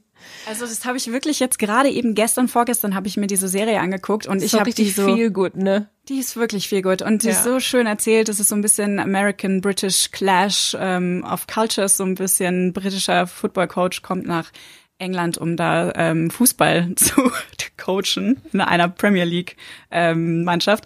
Und äh, es ist eigentlich zum Scheitern verurteilt, aber es ist eine herzerwärmende Geschichte und die ist so witzig und natürlich alles voller Stereotype und so weiter, aber es ist wirklich mit Augenzwinkern und also mir gefällt die extrem gut. Ja. Hätte ich nie erwartet, weil ich mich für Fußball wirklich gar nicht interessiere. Ja, ich auch nicht. Ich interessiere mich auch gar nicht für Fußball, aber darum geht's auch letztlich gar nicht. Es geht eigentlich viel mehr um hinter den Kulissen in der Umkleide und wie die miteinander umgehen und eben dieser unverwüstbare Ted Lasso, der einfach so ein großes Herz hat äh, und den, den richtigen, wenn auch gerne mal platten Humor. Ähm, das ja ist auf jeden Fall Schokolade, wenn man mal keine Lust hat auf das harte Pandemieleben. Genauso wie auch übrigens What We Do in the Shadows, die ich auch nicht genug loben kann, die ich extrem Die ist gut. Ich habe den. Film ja geliebt und äh, die alten Comedy-Sachen von Taika Wai- Waititi und die ist auch gut, oder? Die Serie? Also die zweite Staffel wird jetzt nochmal richtig, richtig toll. Also ich fand die erste schon gut, aber die erzählt halt sehr viel aus dem Film nochmal. Und in der zweiten Staffel lösen sie sich jetzt ein bisschen mehr davon und es ist einfach nur anarchisch, witzig, Vampire ähm, in Staten Island. Es ist, äh, ich liebe es extrem. Ich freue mich schon so sehr auf die dritte Staffel jetzt. Also ich musste sagen, ich, ich habe die Serie erst verstanden, als ich den Film mir angeschaut habe. Weil ich den Film dann doch noch mal ein Eck besser finde als, als die Serie. Die Serie finde ich ein bisschen oberflächlicher, was das Mockumentary-Thema angeht. Ne? Da finde ich die Serie irgendwie, auch visuell ist sie auch ein bisschen weniger trashig. Das Äh, aber ähm, ja, also wenn man die, wenn man den Film noch nicht gesehen hat, würde ich damit anfangen. Obwohl man dann natürlich ganz viel, wie du schon gesagt hast, auch äh, ganz viel von der Serie dann auch schon gesehen hat. Aber es, ich, ich fand es zugänglicher dann. Ja. Die Serie so hat mich erstmal ein bisschen irritiert. Die ist ultra irritierend, klar. Ich hätte eine letzte Frage noch an euch, denn eine Serie, die mir auch aufge... Ich fand die Serie selber gar nicht so gut, aber ich fand die super interessant. Das war ähm, The, Midnight, The Midnight Gospel von Pendleton Ward. Der hat äh, Adventure Time ja gemacht, diese super bekannte Animationsserie. Und der hat jetzt so eine Netflix-Serie gemacht, wo es irgendwie um Weltraumreisen geht und verschiedene Dimensionen in VR und so weiter. Und man guckt es und das ist immer so ein Typ, der reist halt irgendwie so durch diese ganzen Welten und führt dann immer so Gespräche, aber gleichzeitig ähm, knallen die Zombies ab oder sind in so einer Fleischfabrik und werden zu Burgern verarbeitet und so und reden aber so über LSD-Trips und irgendwie Ist Achtsamkeitsmeditation. diese. Und man denkt- LSD-Serie? Nee. Man denkt die ganze Zeit, also man stellt sich so und denkt sich die ganze Zeit, was ist das denn? Das klingt so gut. Es klingt wie Podcast. Das klingt, als hätte jemand Podcast animiert. Und dann habe ich danach geforscht, weil ich da auch eine, äh, ähm, eine Kritik zugeschrieben hatte. Und genau so ist es. Also es gibt so einen Podcast von so einem Typ, der irgendwie über, mit, über Gott und die Welt redet. Und dann haben die das einfach als Serie halt so zusammengeschmissen und animiert. Und das, was man sieht, ist überhaupt nicht das, worum das eigentlich geht. Und ich fand ein bisschen das deswegen auch nicht so super beeindruckend letzten Endes, weil ich entweder hätte ich, glaube ich, lieber gesehen, dass es nur crazy visuell ist und darum auch geht, oder halt nur diese seltsamen Drogentalk. Also es passte nicht immer so zusammen. Aber die Frage, die sich daran für mich anschließt, die ich euch gerne nochmal stellen würde, ist, Gab es denn eine Serie dieses Jahr, bei der das geführt, die ist von der Form auch wirklich super interessant, weil selbst wenn ich höre sowas wie I May Destroy You zum Beispiel, ist eine der besten Serien des Jahres. Ich fand die Serie auch sehr gut, Mhm. aber formell muss ich sagen, zum Beispiel ist oft Schuss gegen Schuss. Äh, man ist in Räumen, die man schon so oder so ähnlich gesehen hat. Es kommt Musik, die natürlich gerade sehr populär ist. Ich habe das wenig bei Serien, dass ich das Gefühl habe, die stoßen die Leute wirklich vor den Kopf oder da wird nur übers Visuelle erzählt. Ähm, zum Beispiel, Vanessa, du hast hier The Good Lord Bird in deiner Liste. Lustig. Da war doch so ein Facebook, zwölf Stunden Facebook-Film oder sowas noch zwischendurch mit drin. Ist das die Serie zufällig? Äh, war das nicht The Hat Third Day? Ach, das war das, siehst du. Ich habe das ist auch irgendwie Also, sowas. Ja, siehst du, meine ich falsch, jedenfalls, ja. weil bei The Good Lord Bird würde es nicht so viel Sinn machen. Da macht das keinen Sinn. Okay, genau. Also ich glaube, es war The Third Day und das war alles pandemiebedingt ein bisschen anders. Ich habe diese Folge tatsächlich auch noch nicht gesehen. Ich habe alle anderen Folgen drumherum gesehen. Das ist mit Jude Law über eine mysteriöse Insel ähm, Stimmt, ja. in England und das ist, äh, die fand ich tatsächlich schön. Also die war, die war visuell auch fand ich super ansprechend, weil da so eine Subjektivität über das Color Grading auch hergestellt worden ist. Ähm, aber hat es trotzdem nicht in meine Ist was Top Ten. künstlerisch Radikales, wo er sagt, boah, das hätte ich nicht gedacht. Ähm, ich überlege gerade, Aus, aus meiner Liste fällt mir jetzt nur Tales from the Loop ein, die ja schon schöne Bilder entworfen haben. Das sind jetzt keine Bilder, die einen jetzt so, äh, also die, die mich jetzt so, also die quasi, deine Suche, deine Frage zielt ja eher so darauf, was komplett Neues, noch nie vorher Dagewesenes zu sehen, ne? Also da finde ich bei Tales of the Loop, from the Loop, das ist halt so sehr poetisch langsam erzählt, äh, aber und sehr basiert ja auf künstlerisch. diesen, auf diesen Graphic Novels von ähm, diesem von Simon Stalenhag. heißt der, Genau. ja, auf diesen Ein Bildern von ihm die Kunstwerke, genau. Genau. Ähm, eine Serie, die jetzt so ganz. Also ich glaube, eine, die mir jetzt einfiel, letztes Jahr war es für mich, wäre das für mich so Russian Doll gewesen, weil die einfach so voll abgedreht und das Serienkonzept einfach wirklich auf den Kopf gestellt hat. Das fand ich großartig. Dieses Jahr ähm, auch eine Serie, die es nicht auf meine Top Ten geschafft hat, obwohl die mich beeindruckt hat. Und ich glaube, Emily mochte die gar nicht. Und zwar war das Dispatches from Elsewhere von ähm, Jason Siegel aus How I Met Your Mother. Der hat es auch bei der Berlinale vorgestellt. Und die ist total verspielt. Also die spielt auch sehr viel mit so visuellen Elementen, mit Musik, mit ähm, Graphic Novel so ein bisschen dazwischen auch, ne? Illustrationen. Ähm, das, das ist, äh, ich fand das zauberhaft.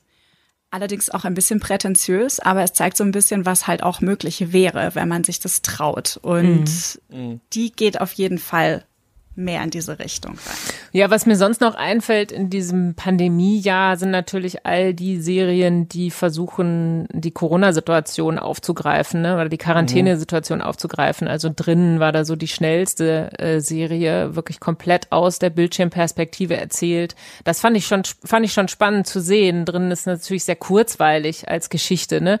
Äh, verfolgt man eigentlich vor allem der einen äh, Frau, die gespielt von ähm, Lavinia Wilson. Ich mochte die Serie gerne, äh, ist kurzweilig. Also ne, zehn Fol ich weiß gar nicht, wie viele Folgen letztlich Geht sind. auch es- schon wieder weiter, oder? Wurde es nicht noch verlängert? Und ja, das äh, kann gut sein. Ich äh, habe habe ich nicht gesehen, die also verlängert, aber es ist noch nicht äh, noch nicht erschienen, oder?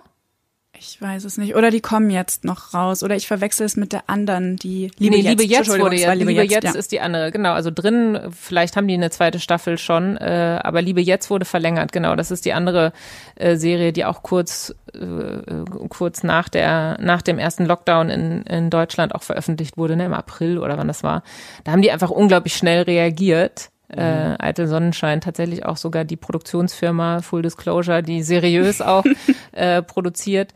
Ähm, und die fand ich jetzt nochmal spannend. Da sind ja auch jetzt noch ein paar andere rausgekommen, ne? Social Distancing auf Netflix und so. Das ist natürlich nochmal eine andere Art zu erzählen. Wie macht man das, wenn man jetzt nur den Bildschirm hat? Mm, Das fällt mir noch ein zu deiner Frage. Ich gucke gerade nochmal meine ganze Liste durch, ähm, die ich dieses Jahr, also ich mache mir immer so Listen, ne? Ich habe immer so eine Excel-Tabelle, wo ich eins eintrage, was irgendwann läuft, in welcher Woche. Und äh, natürlich sind die in den letzten vier Jahren wahnsinnig angewachsen im Volumen an Serienstarts.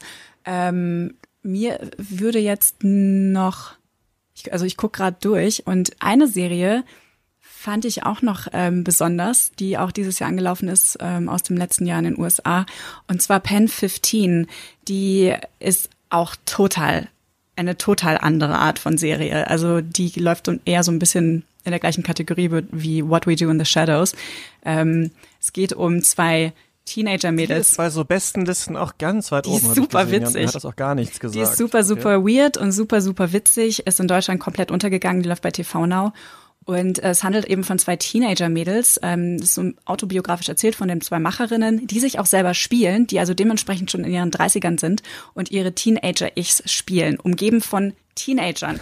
Also am Anfang denkst du noch, wie seltsam ist das denn, ja? Aber dann irgendwann vergisst man, dass die Teenager, dass die keine Teenager sind und nur die Leute um, um sie herum.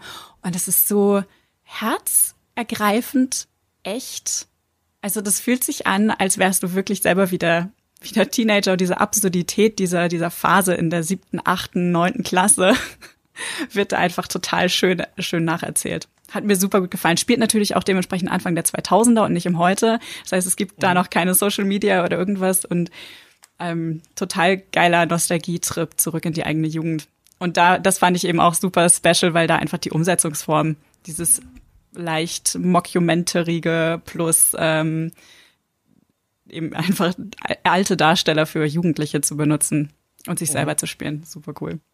Okay, dann sind wir wirklich jetzt so durchgeritten durch diese ganzen verschiedenen äh, Serien, aber haben doch mehr als ich gedacht habe, auch von euren Listen Viele, und so weiter viele. abgearbeitet. Mhm. Ich pack die auf jeden Fall noch äh, in die ähm, Show Notes. Ich glaube, wir haben da nur so zwei, drei, vier Serien nicht angesprochen, die sind dann da noch drin, könnt ihr nachschauen. Und ähm, genau, dann danke, dass ihr diese ganzen Serien alle geguckt habt, wenn ich das nicht machen Immer musste. gerne. Ja, ja, hat mich auch sehr gefreut, da auch äh, in die eine oder andere nochmal reinzuschauen. Auch jetzt aus deiner Liste, Vanessa. Ja, danke für den Tipp. was ihr sonst so macht äh, bei euch auf Twitter. Ich habe die Profile nochmal äh, verlinkt und genau, wir hören uns dann hier sonst nächste Woche. Oder in einem Jahr. Wir hören uns in einem Jahr, genau, und äh, wir anderen hören uns nächste Woche, da gibt's den Gaming-Rückblick und äh, dann, ähm, ja, erstmal ähm, frohe Weihnachten und Ja, so, guten Rutsch, euch auch. macht's gut Bleibt gesund. und bis dann. Ciao. Passt auf euch auf.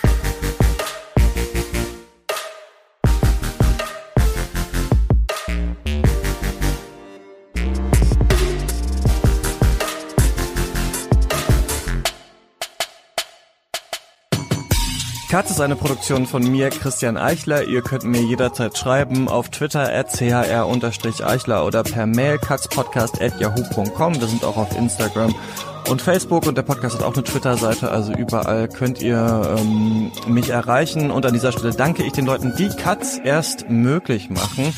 Das sind einmal unsere Studio-BossInnen Grace Berlin, David Bockhorn, Joshua Franz, Stefan Kiske, Georg Kraus, Tom Simmert und Christian Wefers und unsere weiteren ProduzentInnen Björn Becher, Björn Becker, Marcel Beermann, Hubert Biniak, Tobias Breitwieser, Theodor Brotmann, Finn-Ole Clausen, Luis Derfert, Nikolas Dietz, Heiko Dörr, Jon Eden, Stefan Ediport, Sarah Ediport, Arne Leonardo, Elisabeth Fulda, Timo Gerdau, Jörg Giese, Max Gilbert, Paul Vincent Gulgas, Jonas Helmerichs, Leon Hermann, Jonathan Hilgenfeld, André Holstein, Jakob Jockers, Michael Kanzia, Christian Kaufmann, Ralf Kienzler, Sven Kundler, Thomas Kustermann, Martin Leistner, Sebo McPowers, Niklas Nenzig, Alfred Neumann, Nikolai Pjuk, Philipp R., Alexander Sadlo, Michael Schill, Gerrit Schlaf, Martin Schober, Dirk Scheweck, Andreas Siegmann, Malte Springer, Eik Stankiewicz, Marius Stein, Valentin Tischer, Michael Urbanowitz, Tobias Walter, David Wieching, Florian Wittenbecher, Florian Zeppenfeld, Christoph Zollner und Falk Tschitschmann und meiner Oma. Bis zum nächsten Mal. Macht's gut.